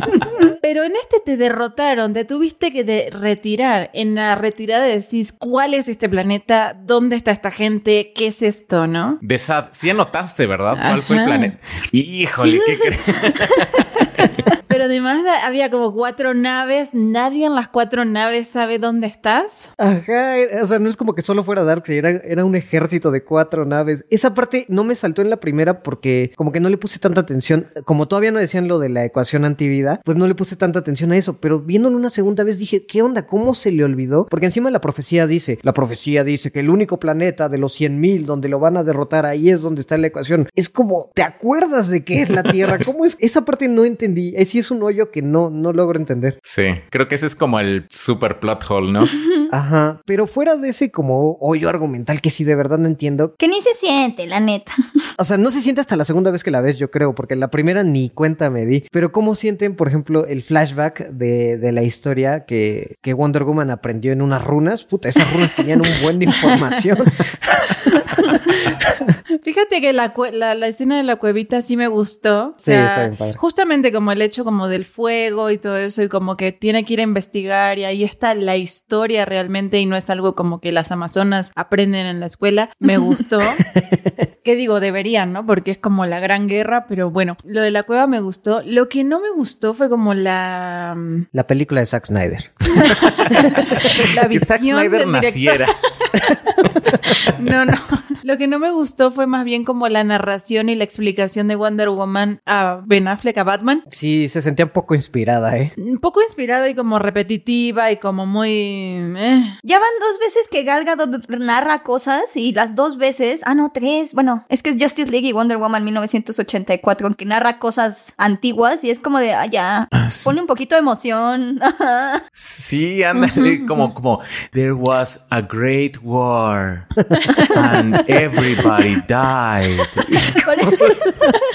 Parece como la voz de Loquendo, no sé, así como... La voz de Loquendo. Es que yo creo que más bien no está, no está narrado, o sea, como en audio únicamente, sino es como lo está actuando. Entonces, como no la estás viendo, Yo sentí como una mamá narrándoselo a sus hijitos, pero pues está contando algo así horrible. Pero ya cansada después de llegar del trabajo, a ver, te leo tu historia de Lana. Les está narrando la Segunda Guerra Mundial. Y entonces, dormir. Sí, si no fuera porque los visuales, bueno, o sea, sí se ven chafillas algunas partes del CGI, pero la, la epicidad de la batalla está padre. Ah, esa batalla también me... Es que en sí como que creo que es como lo mejor, ¿no? Las escenas de acción. Y esa también me gustó mucho. Pero, pero cuando le, le prestas mucha atención te das cuenta de que nada hubiera sido posible sin Zeus. Entonces, Sí, Zeus y Ares cargan esa batalla. Sin, sin Zeus y Ares, y es como, como que lo que les falta, no hay que revivir a Superman, simplemente hay que traer a Zeus, no sé. Lo conté, lo- los de Atlantis literal solo matan dos parademons, es su aportación a la batalla. Y gritan mucho. Sí, pero traen mucho espíritu. Los humanos esconden su mother box en la Tierra. Ah, sí, a me, un metro, ajá, de- me encantó eso porque dice Wonder Woman y todos usaron su parte de su cultura para esconder las mother box y salen los, los atlanianos con un pulpo haciéndole unas cosas raras. Luego, la- Las amazonas así todas intensas. ajá, forjando una armadura con un rayo de sol y los humanos cavan un hoyo de un metro y, ay, pues ahí ahí queda chido. Dos veces en esta película escondieron la mother box enterrada en un hoyo de un metro. También a mí me dio mucha risa porque es otra vez, Zack Snyder no le gusta el espacio, no le gusta Superman. Es la batalla fue entre lo, unieron a los atlanteanos, las amazonas, los humanos y misceláneas de las estrellas. Y guerreros misceláneos de las estrellas. Y ya. Oigan, como cuando mató al Green Lantern estuvo a punto de convertirse Darkseid en un en el Green Lantern. En un Lantern Ajá. Corp. Oh, ese detalle fue muy bueno. No hubiera podido, ¿no? O sea, porque el anillo lo tiene que escoger, o sea, no es... Sí, pero escoge a alguien con mucha determinación y si alguien tiene determinación es Darkseid. También lo puede agarrar y quién sabe qué tipo de poderes cósmicos choquen. Entonces a lo mejor le da Sí, como sí. otro tipo de, co- de poder completamente diferente, aunque el anillo no quiera. Sí, yo pensé, o sea, dije, si, si lo llegase a agarrar, justo me quedé pensando en eso, como a lo mejor no sería como un Green Lantern, pero sería como algo raro y sí podría como aprovechar ahí. Sería como Wanda porque ahora tendría la magia del caos, podría Ajá. crear cosas. Según yo no se puede, o sea, porque deriva del, del, del poder de los guardianes de Oa y a final de cuentas ellos son los que deciden quién usa el anillo y quién no, porque es una fracción de ellos, pero pues hubiera estado interesante. Sí. Sí, que oye Green Lanterns, una batalla súper épica y manda, ah, pues manda a uno. Ese. Se supone que es el del sector, ¿no? Porque cada uno, o Sí, sea, se es supone que cada sector sectores. tiene a uno, sí. Sí, pero estuvo muy buena esa batalla. Aunque sí sentí que derrotaron como muy fácil y rápido a Darkseid, pero como dice ve que era Baby Darkseid todavía. Algo que a mí me encantó de las escenas de acción es que en general son más, no sé, son como más compañerísticas. No sé que no existe la palabra, pero es como, hay como más camaradería. O sea, cuando, cuando Ares le parte el cuello a Darkseid, se lo llevan los Parademons y están como, ay no, ay no, ay no, espérense, espérense. El En la- jefe, el jefe, el jefe. El jefe. En la escena, en la escena donde se Flash se lastima la, la pierna, que se lo lleva su, que se lo lleva Batman, y luego ver también a Batman decirle a un policía como de ya, ya, tranquilo, yo lo tomo desde aquí, ya, tú no te apures, busca un lugar seguro. O incluso cuando ya sobrevive Superman, bueno, está Superman a punto de matar a Batman y sale Lois Lane, es el policía el que le dice, no, no, no, espérate, espérate, hold your fire, hold your fire, es Lois Lane, es Lois Lane. O sea, hay como mucho, no sé, como que hay mucha humanidad en las escenas de acción, las sentí muy, muy diferentes, no sé. Sí, se sienten más colaborativas. Es- eso está padre. En la batalla final, ya en el capítulo 6, me gustó mucho cómo interactúan entre todos y se ayudan. Sí. Pero todavía no lleguemos a eso. Sí. Pero es que siento que es el punto, ¿no? En general de la película, ¿no? Como... La unidad.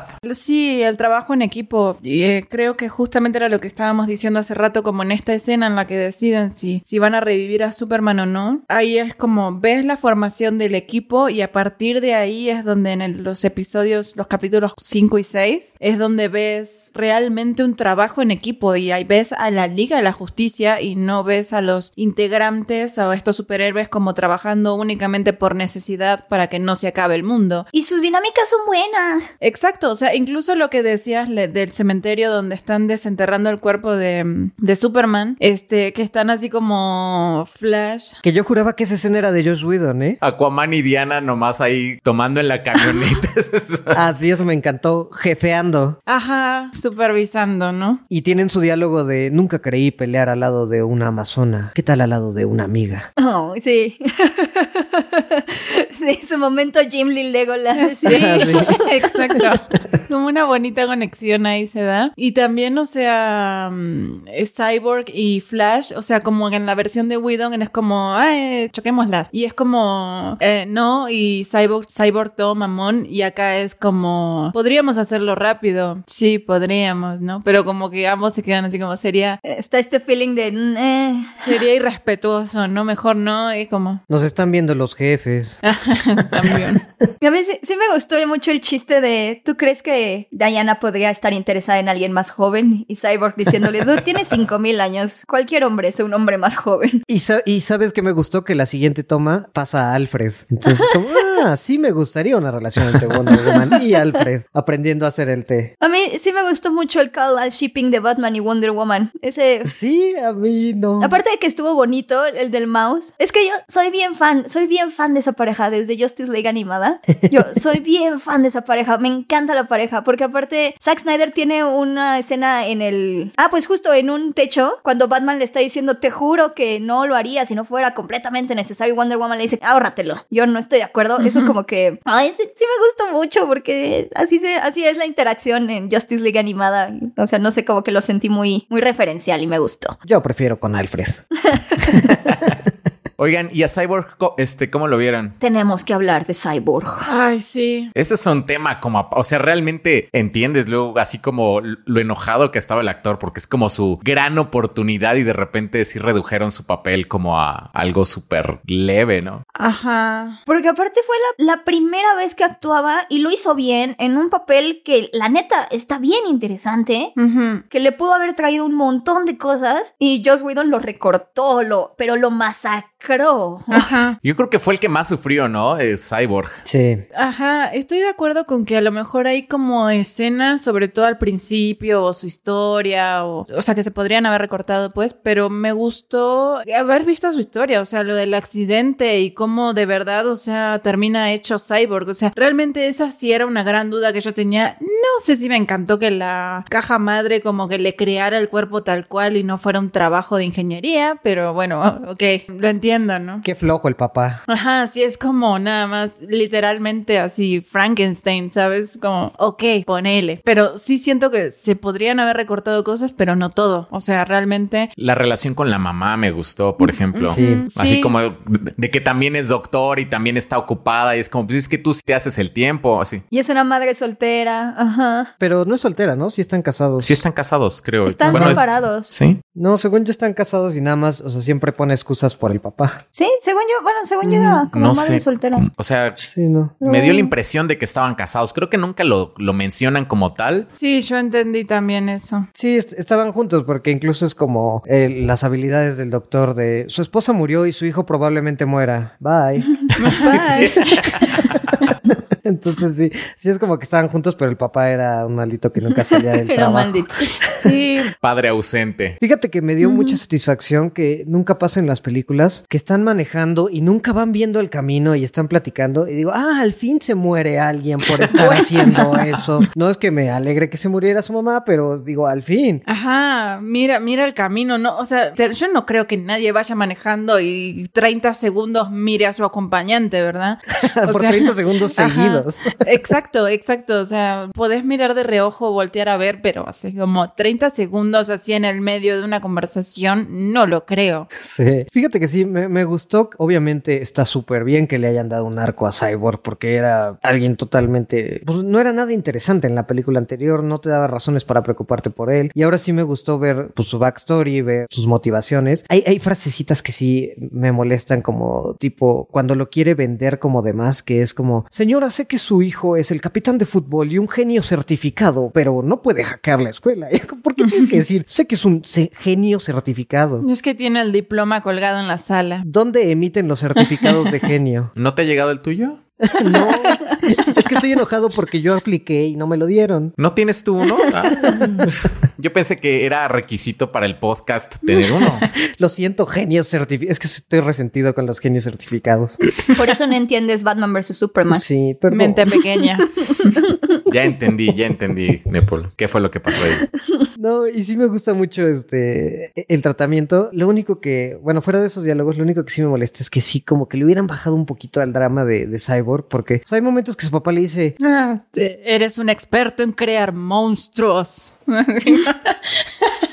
Ah, sí, es, es, es en particular que le dice a su papá, oye, hay que tener cuidado porque acaban de secuestrar, unos monstruos acaban de secuestrar a un científico y, y tú sabes mucho de monstruos. sobre todo de crearlos. Y es como bájale a tu drama. Además, O este, cuando llega como con el ataúd de Superman y ve a su papá y no es como, "Hol- hola papá, ni nada. Entonces es como no, nada, solamente lo voltea a ver así como muy seriamente. Ajá. Ajá, o como cuando dice, ahora te voy a hablar como padre. Y es como, tranquilo, viejo. Bájale un poco. Y además sus escenas en la ventana viendo a los niños jugar y como el niño, el niño raro que no puede salir. Es como, esa partecita del drama es lo único que sí no me gustó de, de Ray Fisher. Ajá, pero también, por ejemplo, cuando me gustó mucho cómo representó también Snyder como la mente de Cyborg y cómo ahora, a partir de todo esto, visualiza el mundo. Y me gustaron estos flashbacks, o sea, obviamente que tuvieron que meter a los nazis como los malos porque no existe película de superhéroes sin los... Sin que los nazis oculten un objeto extraño. O sea, todo, todo empezó en la Segunda Guerra Mundial. Pero es que ahí nadie se ofende, ¿no? Es como, bueno, todos estamos de acuerdo en que los nazis son malos, ¿no? Sí, totalmente. Pero además no tenía sentido porque lo único que hicieron es descubrir la caja. porque tenían que... Y no hicieron nada más con ella, solo la sacaron. No es como los nazis utilizaron la caja para sus fines nefarios, no, solo encontraron la caja. Pero es más fácil decir los nazis que Juan Pérez, ¿sabes? O sea, Juan Pérez descubrió la caja en 1800, o sea, ¿sabes? no. Pero a lo que voy es como me gustó como, como metió así como a Cyborg como normal, o sea, entre las escenas, como así es como visualiza él en su mente todo. Lo que se me hizo muy raro y no, no me encantó. Y se me hizo así escena al nivel de la de Flash acariciándole el cabello a una desconocida. Es este, lo de seguir la vida de una señora y no sé, entendí como que mm, la estaba viendo así, la veía dormir, la veía trabajar, la veía ir con su hijo y todo para, para, para meterle dinero en su cuenta y es como, ¿quién es esa señora? No entendí esa parte y se me hizo muy creepy. Les digo que Zack Snyder vio mucho Twilight en, Es muy en su cuarentena o algo. Pero bueno, raro, raro. sí, Sí, es- entiendo eso. Es, es rara. Es que lo que pasa es que su papá le acaba de decir que su mayor poder es, uno, armas nucleares y dos, controlar el dinero. Entonces es como, "Mm, ¿cómo uso esto a mi favor? Claro, y él es Robin Hood, ¿no? Así como, ok, entiendo esta actitud, así como de sí hay que ayudar al pobre, pero, de, o sea, se- se- sí, ¿no? O sea, ver la vida de una señora desde que duerme, desde que se levanta con su hijo, con su... Es raro. La ve dormir, no me acuerdo. O sea, o sea, porque me acuerdo cuando está como en el restaurante y cuando quiere abrir su casa. No sé si la ve como en un, como en un momento como más íntimo. Pero sí la ve en su casa, ¿no? En algún momento. No me Por acuerdo. la ventana, ¿no? Que Ajá. es como muy temprano. Ajá. Sí, la ve en el baño. La ve en el fuera del baño y de- No me acuerdo. No, fíjate, estoy, estoy de acuerdo, esa escena se siente rara, pero sí me gustó cómo se ve así como sonriente de, je, ayudé a alguien, y luego, luego se voltea. Sí, como que tiene buenas intenciones, sí. Ajá, y luego luego se voltea y lo ven feo, entonces como que le bajan inmediato, entonces sí se siente como ahí, pues sí, con razón estás emo. Es que fíjense que a mí me, me gustó mucho este Cyborg porque yo he tenido muchos issues con Cyborg como miembro de la Liga de la Justicia, así como, como tal, como as a whole. Porque tiene que ser de Teen Titans. Ajá, o sea, justo el tema de su monstruosidad, de no ser 100% humano, de ser una máquina y tal, lo vemos justo en los Teen Titans y es como parte, pues, de su issue como adolescente. Y entonces verlo también en- de repente ya en Justice League con este panteón que son dioses, porque si algo hace Zack Snyder y nos deja bien claro es que más que superhéroes son dioses en la Tierra, tratando como de reconciliar las partes que los unen a ella y las partes que los, los obligan o bueno, los llevan a, a salvar la Tierra, porque, o sea, eso está como chido y esa es una, esa es una idea muy interesante que tiene Zack Snyder y eso le permite introducir a un nuevo dios que es el dios de la tecnología y eso a mí la, la neta se me hizo bien chido, o sea, se me hizo bien interesante porque básicamente el dios de la tecnología es Terminator con Wi-Fi y nadie nunca había pensado en qué hubiera pasado si Terminator tuviera Wi-Fi y no sé, se me hizo como muy distinto, como muy, muy padre, porque sigue siendo este héroe de la gente, como dice Nepal, ¿no? Que sigue siendo este monstruo, pero también tiene un montón de poder y creo que su papá por eso le dice como de, mira, dame una oportunidad, ponte el saco que te, que te compré. Yo sé que lo compré dos tallas más chico para ver si podías adelgazar, pero, pero inténtalo, mira, inténtalo. Ese fue un ejemplo sumamente específico. que vi Spanglish ayer, pero Ay, ¿También la viste ayer? sí. algo, algo no cuadra aquí, Beca. O sea, ¿cuántas horas tiene el día de Beca? O sea, porque fueron dos. Es que Beca tiene tres pantallas y solo escucha las películas. Y las ve todas a la vez. Como Osimandías, así en Watchmen. así. Como Cyborg, nomás meto mis manos en la pantalla y Ya. absorbo el contenido. Fíjate que yo le escribí a Beca porque no me había gustado la escena que dice ahora puedes controlar las armas nucleares y el dinero. No me había gustado porque, bueno, para mí siempre ha sido como muy obvio, alguien que tiene ese poder tecnológico puede controlar todas las redes y todo, toda la tecnología. Y Beca me dice, nunca lo había visto de manera tan cool en una peli. Y, y sí, ya viéndola una segunda vez, sí está padre que le den como el peso al poder tecnológico que tiene Cyborg, porque sí es cierto que en las películas nunca lo llegan a explicar, ni te lo ponen de una manera de qué alcance tendría alguien con ese poder Ajá. tecnológico. A lo mejor no me gustó tanto como lo explicó de, justo te digo eso de, y puedes usar las bombas nucleares y puedes entrar a cualquier Facebook aunque no sea tu amigo. y puedes hacer trampa en los videojuegos. Se lo sentí como muy obvio explicando. Así, todo menos hackear WhatsApp, ¿no? Sí, Pero sí está padre como lo vendieran. Sí, o sea, entiendo eso, pero ajá, para nosotros es muy obvio y a lo mejor se te hace como justo obvio porque eh, la tecnología es algo a lo que creemos todos que tenemos gran acceso. O sea, porque si es algo como medianamente público, o sea, todo el mundo tiene una computadora, un celular o, o internet o estamos conectados, etcétera. Pero ver más allá de lo que puede hacer una persona normal en su día a día o ponele lo máximo que estamos a- acostumbrados a ver es como el hacker, ah, sí, Anonymous, ok. Lo único que dicen es I'm in. y Ajá, ya. exacto. I'm in. I'm in. Y ya. Como depende de qué tan rápido teclees, como tu efectividad. Por eso yo sí, sí aparecía mucho en Spider-Verse que vamos a hackear la máquina. Ah, técnicamente eso no es hackear. Como, gracias, gracias, Miles, gracias. Ajá, ajá. Entonces, este, claro, como que nuestra visión va hasta ahí, ¿no? Entonces el hecho como de, de verdad que te lo muestren como un poder y es como con un pensamiento podés, no sé, manipular los satélites y... De los cuales Batman tiene seis. De los cuales tiene Batman tiene. seis. Ajá. Sí se ve más como su superpoder del dinero en esta película, ¿no? sí, en esta sí se... Me me da Joss mucha Whedon risa. lo puso como un chiste, pero no era un chiste. Cuando Batman le dice a Flash que su superpoder es ser rico, lo dice en serio. Es como, soy rico. Ujú. Sí. Aquí sí se ve como más, como sus seis satélites, su, su avión que nadie puede hacer despegar, este, como varias cositas, no me acuerdo de otro, pero, pero sí, sí vi como varias veces que Ah, sus, sus cosas, sus cosas para absorber la energía. Ajá, eso estuvo lo, de, lo, lo de comprar el banco al final, este, que Ajá. también está en la otra, pero Pero aquí me gusta más porque es Zack Snyder. Sí, que es como, como que su, su única pensamiento es ofrecer mucho más dinero, porque es, es como, la casa estaba en venta, ¿por qué no compraste la casa? Y también al principio que le dice Aquaman, ah, con Aquaman, sí. ajá, que le daré la información por 5 mil, te doy 25 mil.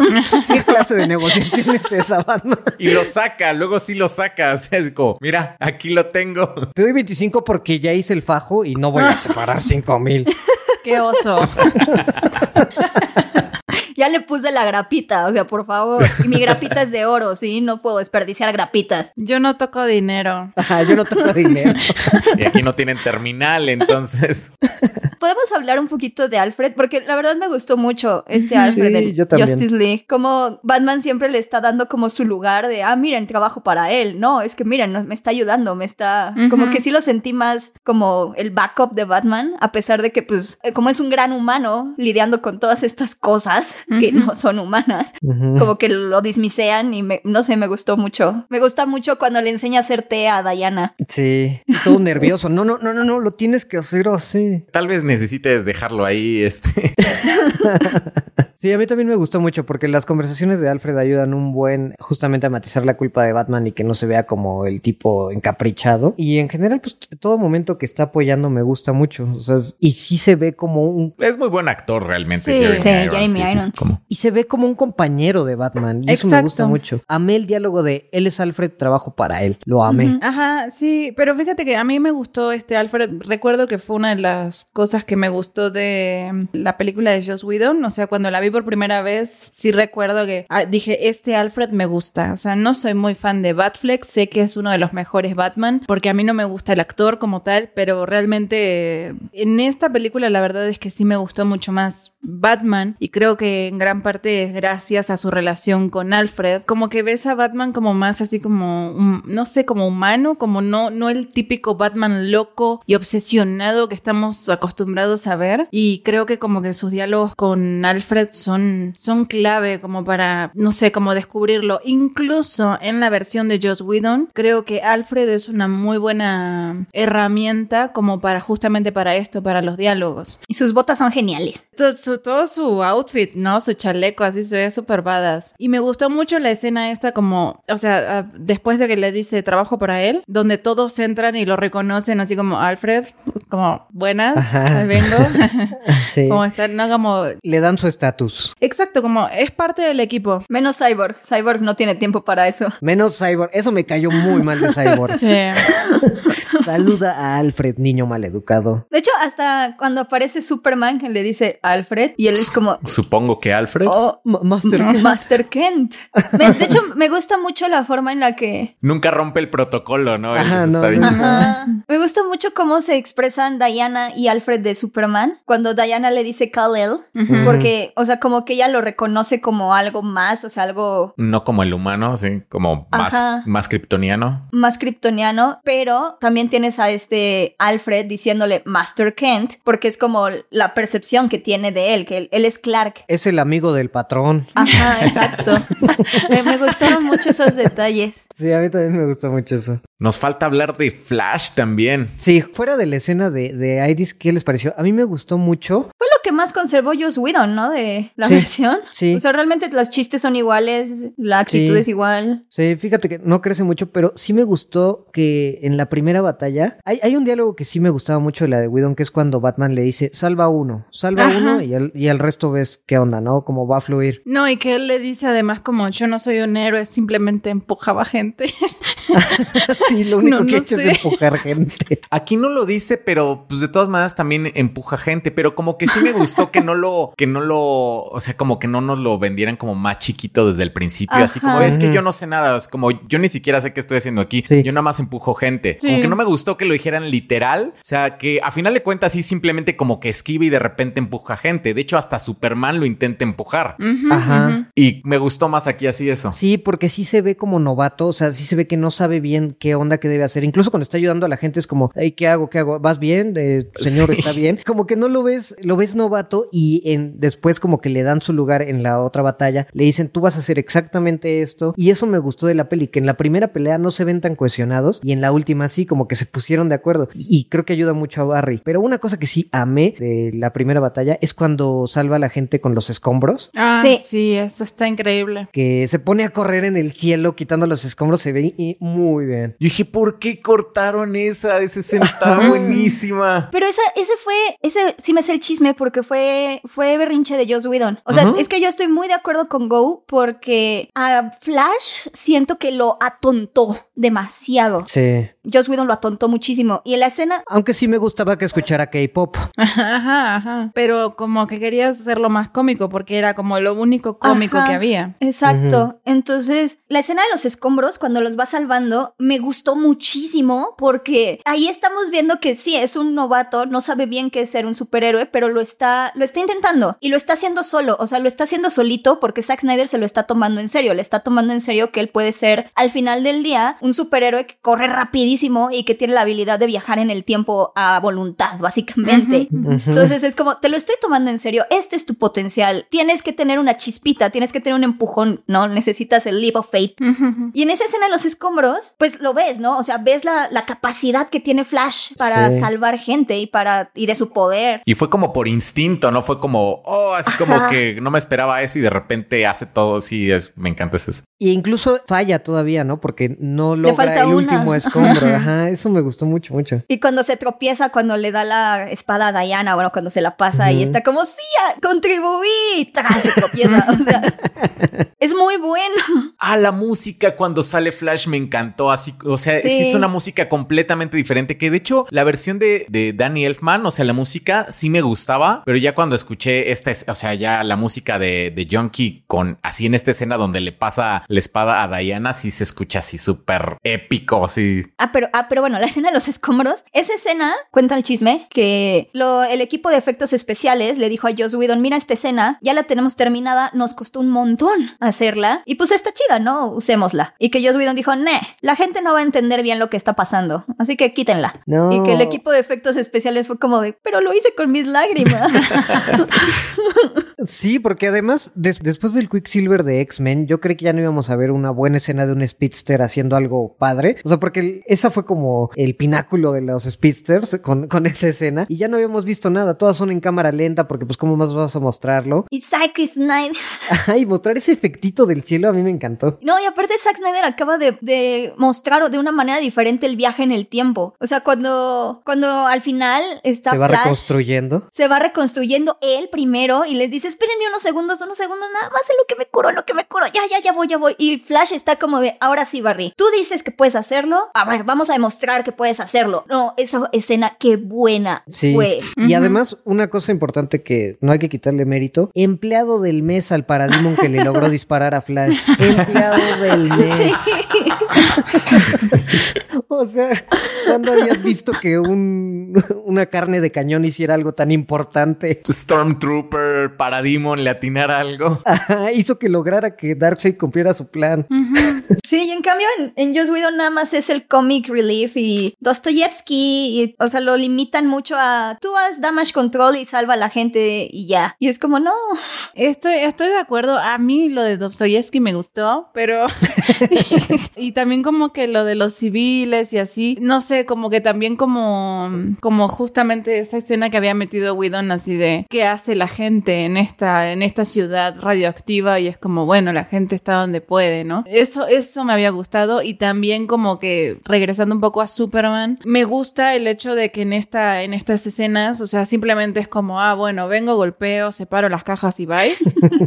Porque no alcanzas a ver que es un Superman muy dark, pero en la otra como que, bueno, lo tenés con Flash y es como salvando civiles y soy un fan de la justicia y eso me gustaba. y aquí es no estoy impresionado. Ajá, ajá. sí, no estoy impresionado y cortándole. Pero bueno, como tiene poquito diálogo todavía, ¿no? Como, ah, ok, ok, no, no se ve que sea así como malo, no lo ves rompiendo cuellos ni nada de eso, ¿no? Eh, que sí lo ves destruyéndole el cuerno al pobrecito Stephen Wolf. sí. sí, con sus, ojitos de cachorro. Y luego Wonder Woman todavía termina cortándole la cabeza. A mí me, gustó que le cortara la cabeza. O sea, es que me gusta esta Wonder Woman. Y que se la mandaran a Darkseid al otro lado, sí. Me gusta esta Wonder Woman que es guerrera. O sea, que si es guerrera ya hace lo necesario para terminar el trabajo. Bye. Sin exhibir la cabeza de Steppenwolf así. Me gustó que este final se liqueó hace como dos años, que habían descrito tal cual. Aquaman le, le clava su pitchfork a Steppenwolf y luego Diana le corta la cabeza. Y en ese momento yo me burlé porque, ya, claro, clásico es Zack Snyder, ¿no? Una escena súper, súper acá donde Wonder Woman corta cabezas. Pero viéndola me gustó mucho. O sea, me regresé a ese tweet donde liquearon todo, que contaban todo el final y dije, no manches, es igualito a lo que describieron, que en su momento me burlé, pero me gustó mucho cómo lo editaron. Sí. La interacción estuvo padre, ¿no? O sea, cuando llegó Superman, como que yo pensé, o sea, como que no quería que fuera así como Superman llega y salva todo como rapidísimo, o sea, sino que sí llega, sí ayuda y todo, pero de todas maneras, como a Steppenwolf, sí, como que entre, entre Superman, Wonder Woman y Aquaman terminan como golpeándolo, Cyborg hace lo suyo con lo de las cajas, Flash regresa en el tiempo, entonces como que sí se nota como un trabajo como en equipo. Sí, el trabajo en equipo, justamente. Eso me gustó mucho. Algo que me encanta de Flash y Diana es la escena, y aquí me voy a poner mi sombrerito, que digo, no, esto lo vio Zack Snyder, lo vio problemático y lo cambió ya de la Liga de la Justicia de Joss Whedon. Cuando están cruzando el puente, algo que me gustó mucho de esta Diana del Snyder Cut es que dice, no, a ver, yo soy aquí la guerrera, yo tengo experiencia en combate y manejando equipos guerreros, les estoy diciendo que necesitamos crear un plan juntos. Y Flash salta y le ves la cara a Wonder Woman que es como de, ah, a ver, niño estúpido, tenía un plan, atente al plan, estoy tratando de crear una dinámica aquí. Y en el de Joss Whedon, la dice Batman en primer lugar y lo dice como uno por uno y con cuidado. Su gran plan. Súper estratega, ¿no? Así- Súper estratega. Gran plan, Batman. Gracias, Batman. O sea, y eso como de, no sé por qué Joss Whedon cambió esas frases. Fue seguramente porque lo dijo una mujer y una mujer no es como apta para ser Sí. un líder o algo así. como pero ya fíjate- viendo como, como lo de Josh Whedon, ya como que siento que hasta fue así. Sí, y es que es raro porque, por ejemplo, no sé por qué no dejó la escena de la niñita que le dice quiero ser como tú a Diana. Que bueno, quiero ser como tú después de que asesinó a cinco personas y explotó un edificio, pero ah, dejemos eso de él. Esa sí se me hizo media cheesy, esa frase, así como... ah, es- Sí, porque encima le dice princesa. Tú puedes ser lo que Puedes quieras ser que princesa. Ajá, que se me hizo muy el inicio de Wonder Woman 1984, ¿no? Así como a la misma escena del, del mall. Fíjense que eso me gustó porque es como la dualidad de Wonder Woman. O sea, Wonder Woman puede matar y mata y le vale. O sea, si ve que es como en un momento de mucha crisis, pero también trata de ser buena persona. O sea, también es como un símbolo. Y sí se lo dice, ¿no? Batman, que también es... Oh, oh, creo que eso es en Joss Whedon. Cuando le dice que...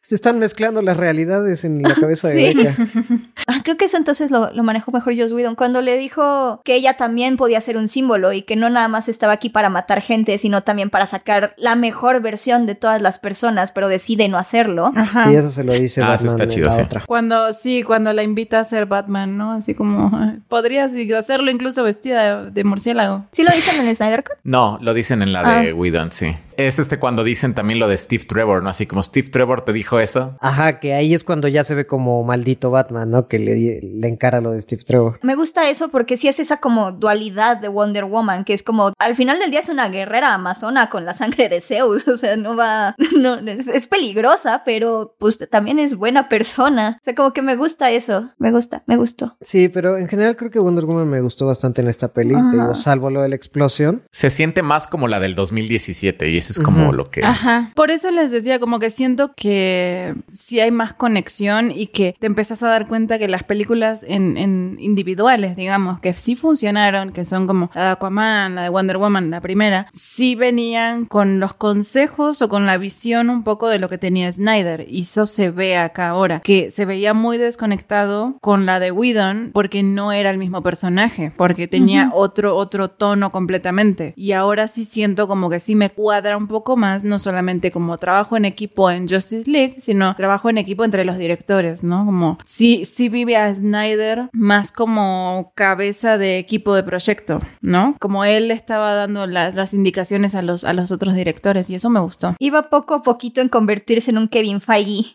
y no le ajá. dieron. Entonces hay que dejarlo como consejero.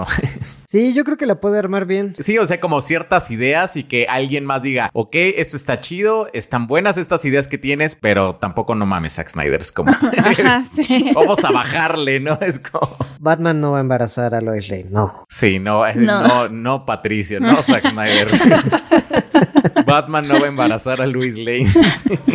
Pero en general sí me gustó mucho esto de, de las discusiones en equipo. Tal vez la que explicaron demasiado es la de, sí, y si quemas la casa, las partículas se convierten en humo. Ah, sí. Pero técnicamente siguen siendo partículas de casa.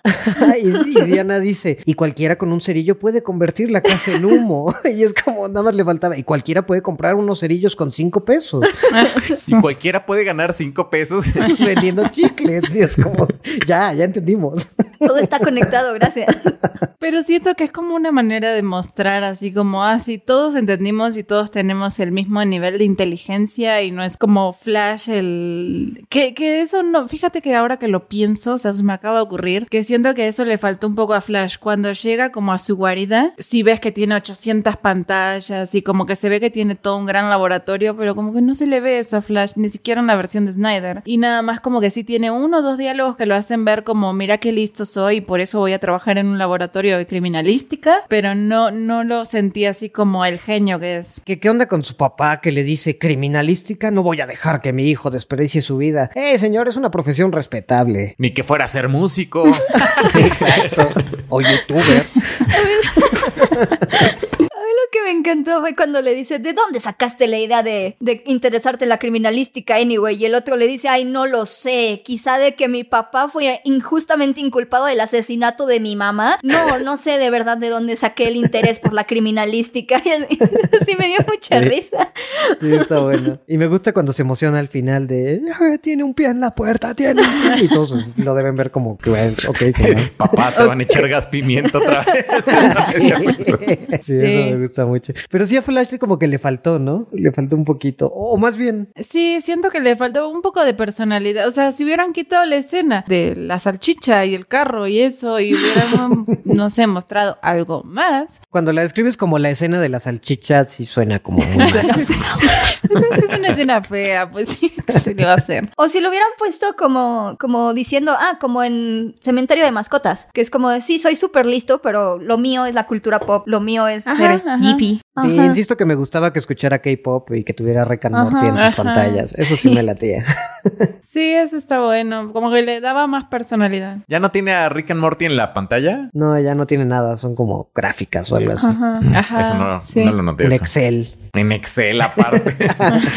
Siento que en esta escena, como justamente como que tratan de darle, lo- en la escena del cerillo, el humo, la casa y eso, tratan de darle a cada quien como, ah, mira, somos todos bien inteligentes y entendimos todos el plan y sabemos que la materia se transforma y no, no, No se se crea ni se destruye. destruye.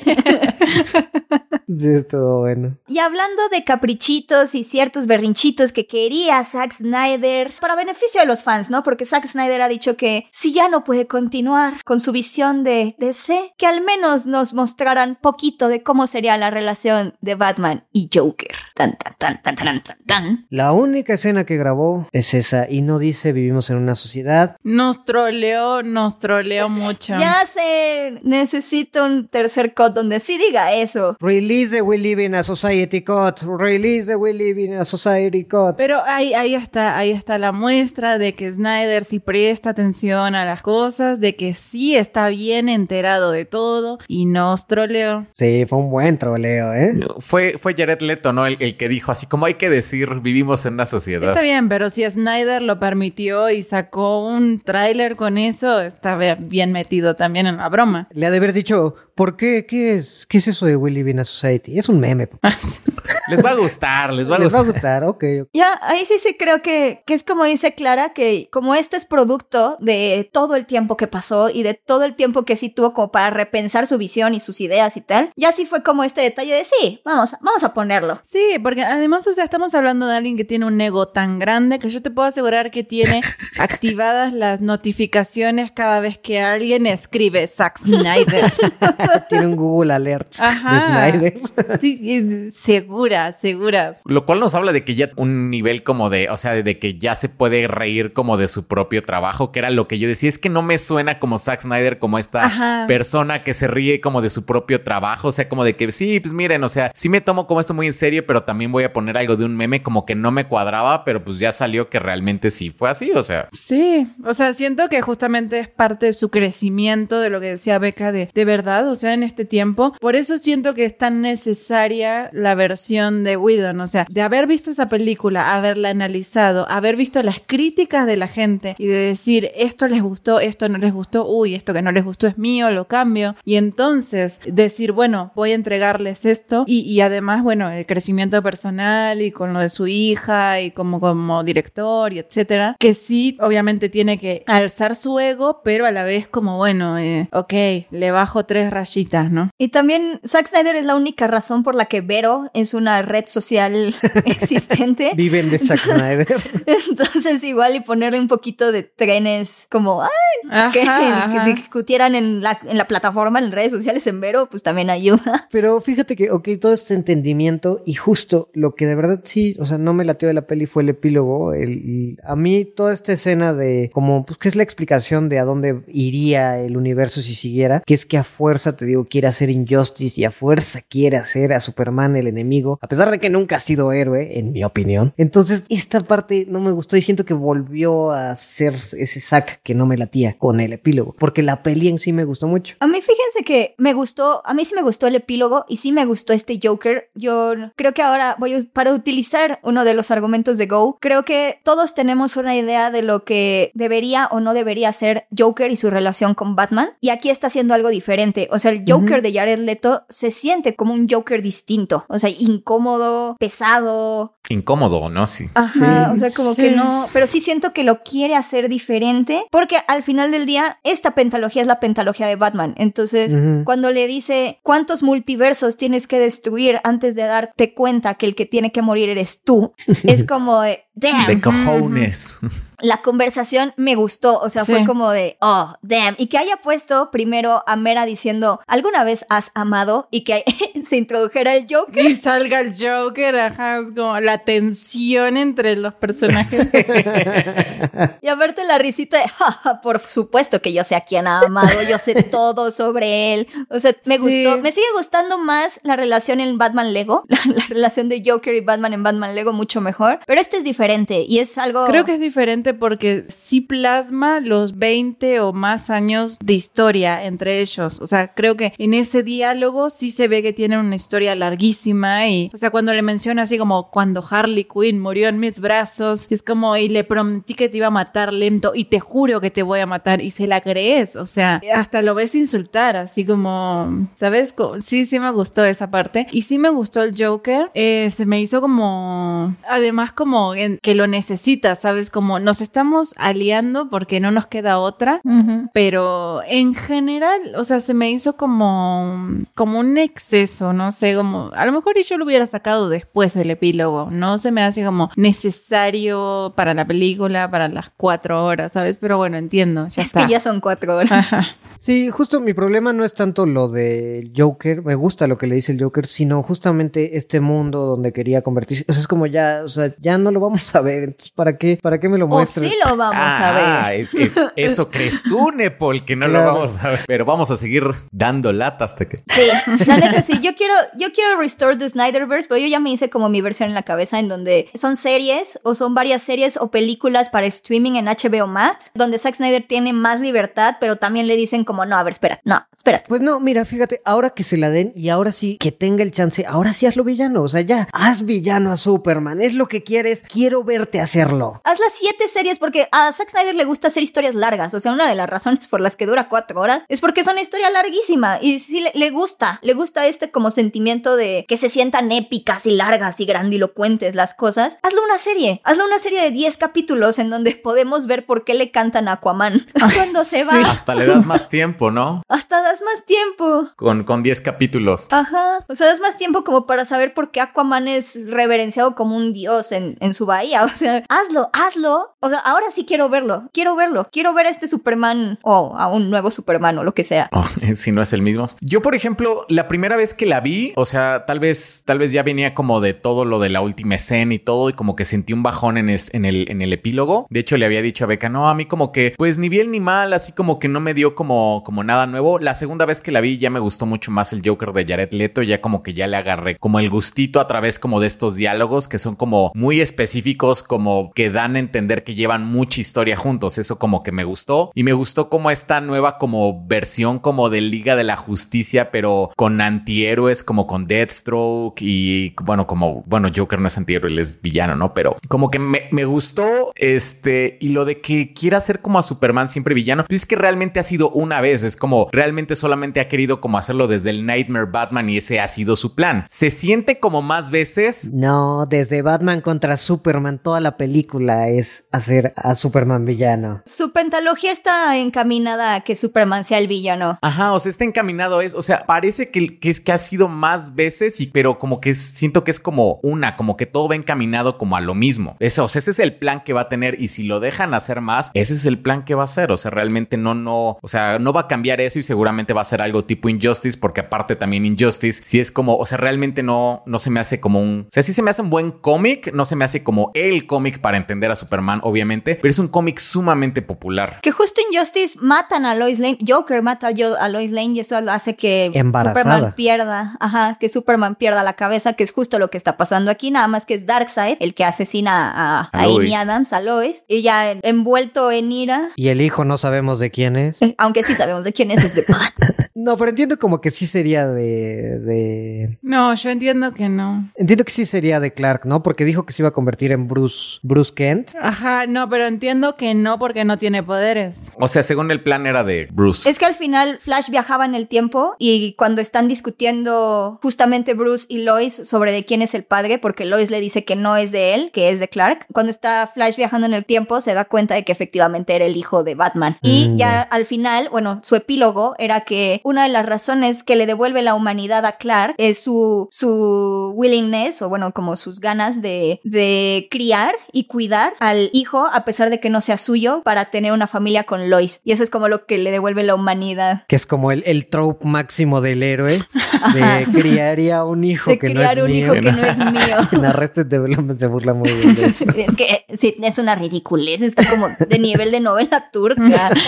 Me recuerda un poco. ¿Leyeron el, el cómic King- Kingdom Come? Claro que sí. Claro. Al final, este Wonder Woman y Superman tienen un hijo y el padrino del hijo es Batman. Entonces, o sea, como esto de que es un hijo como criado así como por Wonder Woman, este Superman y Batman. Me, me lo recordó un poco. No, o sea, no me gusta la idea de que Luis tenga una, un, como un, un- un hijo con Bruce, pero me gusta la idea de que haya un hijo de alguien que sea como criado o tenga como estas tres personas cercanas, como a Wonder Woman, a Superman y a, y a Bruce. Eso sí me gusta. Qué bien podría ser un hijo de, de Superman si Zack, o de Flash si Zack Snyder quisiera a Superman y lo quisiera ver como una persona, como humano. Y sería mucho, una relación mucho más sana, pero bueno.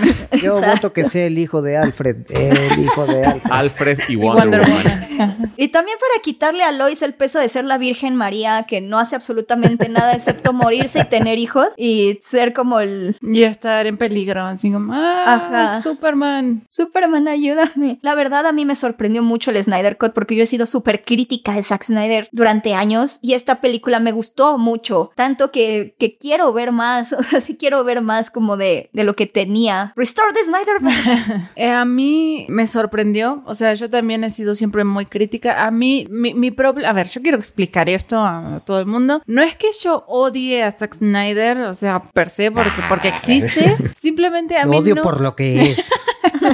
Por lo que representa, por lo que hace. por lo que dice, por lo que piensa, cuando duerme, cuando po- vive, cuando, respira. No, no, no, no, no. No lo odio. O sea, realmente no me gustan sus películas, pero bueno, entiendo y sí, sí trato siempre de ser muy objetiva con su trabajo. Sé que es un, un, ay, sí, no voy a decir Dios, pero sí es un genio de la fotografía. O sea, realmente las escenas y, y las tomas y todo es, es muy bonito. Mi problema con él es como figura pública. O sea, realmente me, me molesta que tenga el ego tan grande y que siempre esté tratando así como de, de mover la tierra. Es como ya está. O sea, tranquilo. O sea, mostrarlo con tu trabajo y si no entendés a los personajes, pues no los entendés y dedícate a, a- a entenderlos y a hacer una buena historia. Y siento. Hacer comerciales.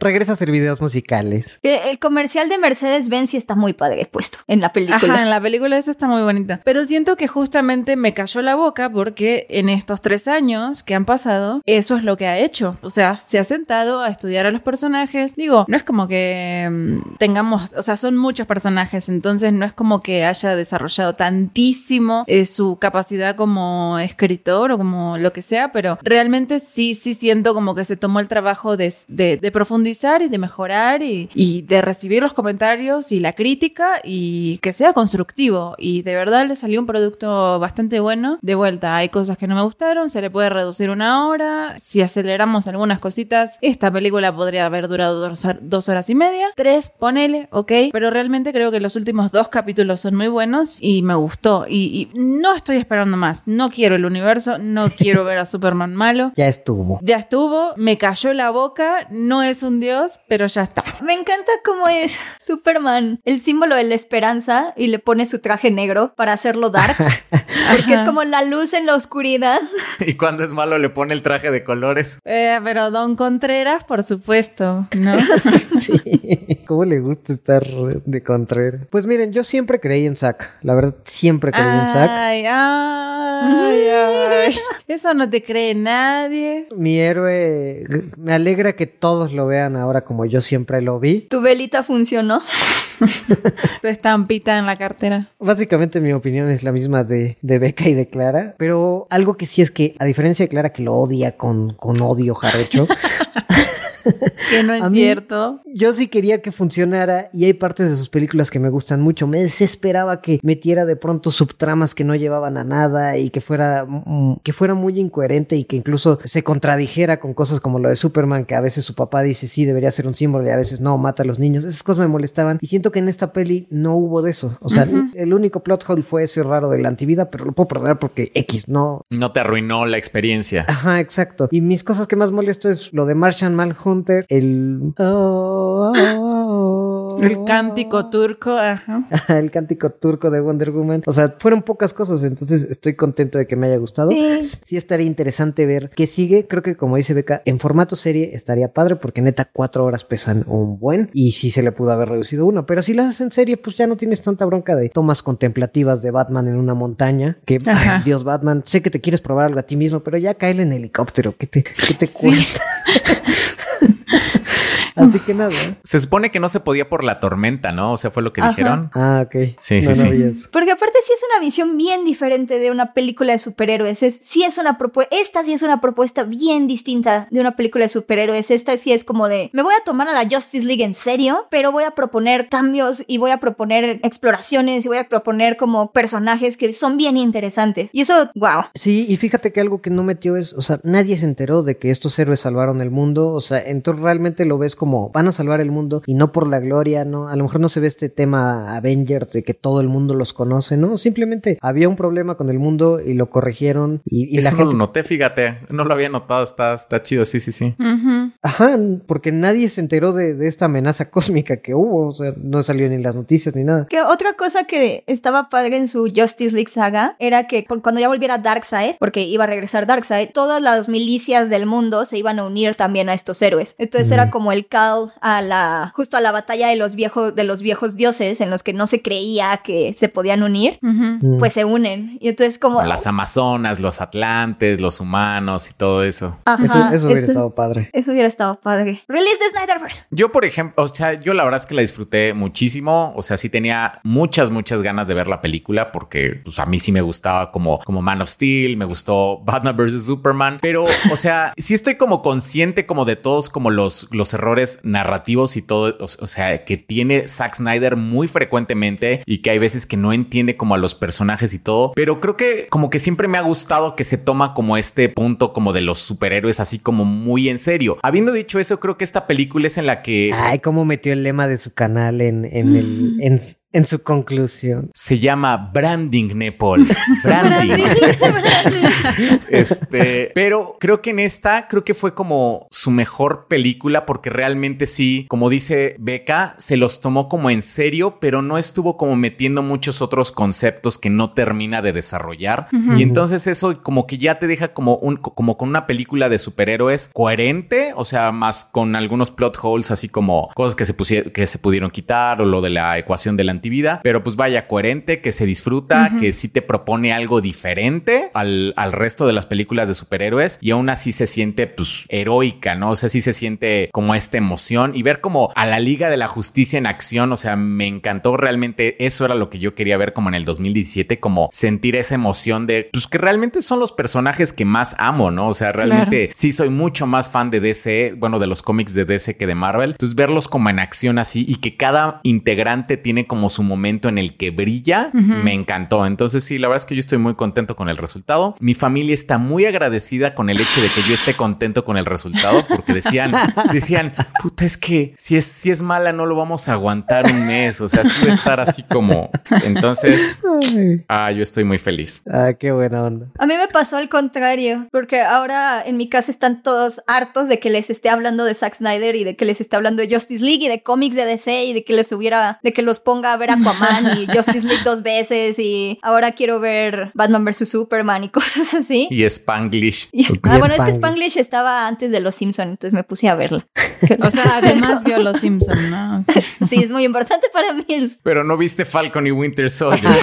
Pero Oigan, sí, nadie de nosotros vio Falcon in the Winter Soldier, ¿sí? A mí se me olvidó que A mí existía. A mí me dio un poco de hueva realmente, porque dije, bueno, si dura 20 minutos va, pero dura 50, entonces dije, mmm, no. Sí, yo la verdad también, o sea, eh, estoy contenta de que me haya gustado, porque como yo tengo esta fama, de- Yo creí que iba a decir, estoy contenta de que esto se haya acabado. es un poco también, o sea, ya estaba harta de que todo el mundo así como, ay, eh, y además Snyder publicando mamadas así como todo el tiempo la foto, o sea, no, es que llegó al límite cuando publicó la foto del Joker como Jesús, ay, para, para, Sí. es que eso. Qué bueno que eso no salió. Qué bueno Que no fue. Exacto, pero eso, eso es lo que a mí me, me, ay, me molesta, me, me absorbe la energía de Snyder, ¿sabes? Como, ah, no. Pero eh, estoy como contenta de que finalmente el resultado. Pues ya cierra tu cuenta de Vero y ya. ¿Quién en estos días tiene Vero, Clara? Ganas de querer ver a, Zack Snyder, ¿eh? Es la única que le comenta y te odio. Te odio. Su único Zack. dislike. No me gustan tus ideas. Y Zack Snyder, ¿quién es este único dislike? Y Clara, No, pero estoy contenta de que realmente, o sea, nada de toda esa pretensión y cosas que no me gustan de él como figura pública no hayan estado en la película y yo haya podido disfrutar la película a pesar de los cánticos turcos. Y que aparte ya, ya demostraron que algo, o sea, Zack Snyder puede ser súper sangrón y puede ser súper elitista y pretencioso, pero es buena persona. Es buena persona Sí. y trabaja bien en equipo y respeta a sus personajes y a sus actores. Y eso ya es, ya es como muy importante. Sí, Y hasta las personas que le intentaban como cambiar el guion, ¿no? Como que nunca tuvo problemas como con, con Jeff Jones o así como con, con Josh Whedon, a pesar de que realmente le estaban como cambiando como las cosas y fue como, ah, pues ellos nada más querían como meter un poco de humor. Pues bueno, sí, está bien. Pues. No me parece tan mal. Sí, pero algo que no, no sé si mencionamos, pero realmente, o sea, creo que gran parte de la visión de esta película tiene mucho que ver con la polémica de Whedon al final, porque si Whedon no hubiera tenido toda esta polémica y se hubiera demostrado... Es que la película estaba tan cargada de cosas. Ajá, creo que no hubiéramos notado tanto como la, el machismo, la misoginia, el racismo de Whedon, o si no hubiera estado esta polémica y darte cuenta de que sí, Snyder es un pretencioso, pero es buena persona. O sea, al menos está como en el lugar correcto hasta ahí, ¿no? Sí, al menos respeta el trabajo de, de las personas involucradas en sus proyectos y eso Ajá, y es una cuestión, o sea, los tiene ahí por talento, no por, eh, no sé, porque Otras son, cosas. Ajá. Otras cosas que no queremos decir.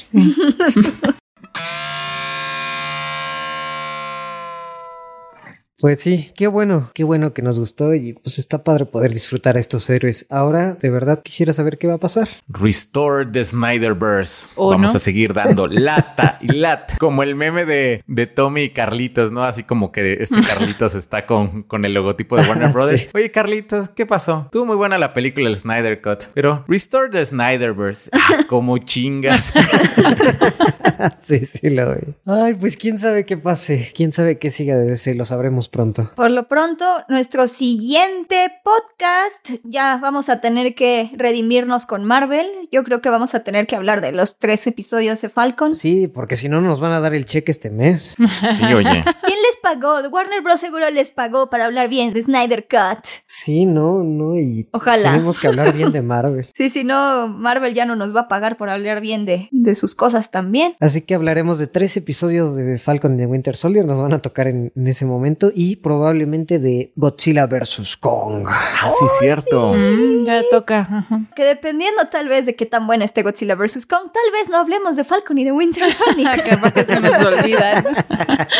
Ah, sí, sí hay que darle un espacio, si no nuestro cheque no llega, ¿eh, Beca? Sí, yo sí necesito el cheque este mes, ya después vemos. Yo también. No sé, es que fíjense que WandaVision sí me dejó como... Medio desilusionada. Ajá, o sea, no decepcionada porque me gustó WandaVision, pero sí desilusionada ya con el MCU y es como, por más drama político, militar que le quieran meter a Falcon and the Winter Soldier, creo que prefiero ver cómo se crea el Monsterverse. Espero que sea algo diferente. Sí. No sé, como triste. Al menos vamos a tener una pelea épica entre monstruos, así que Oh, eso sí. es suficiente, creo.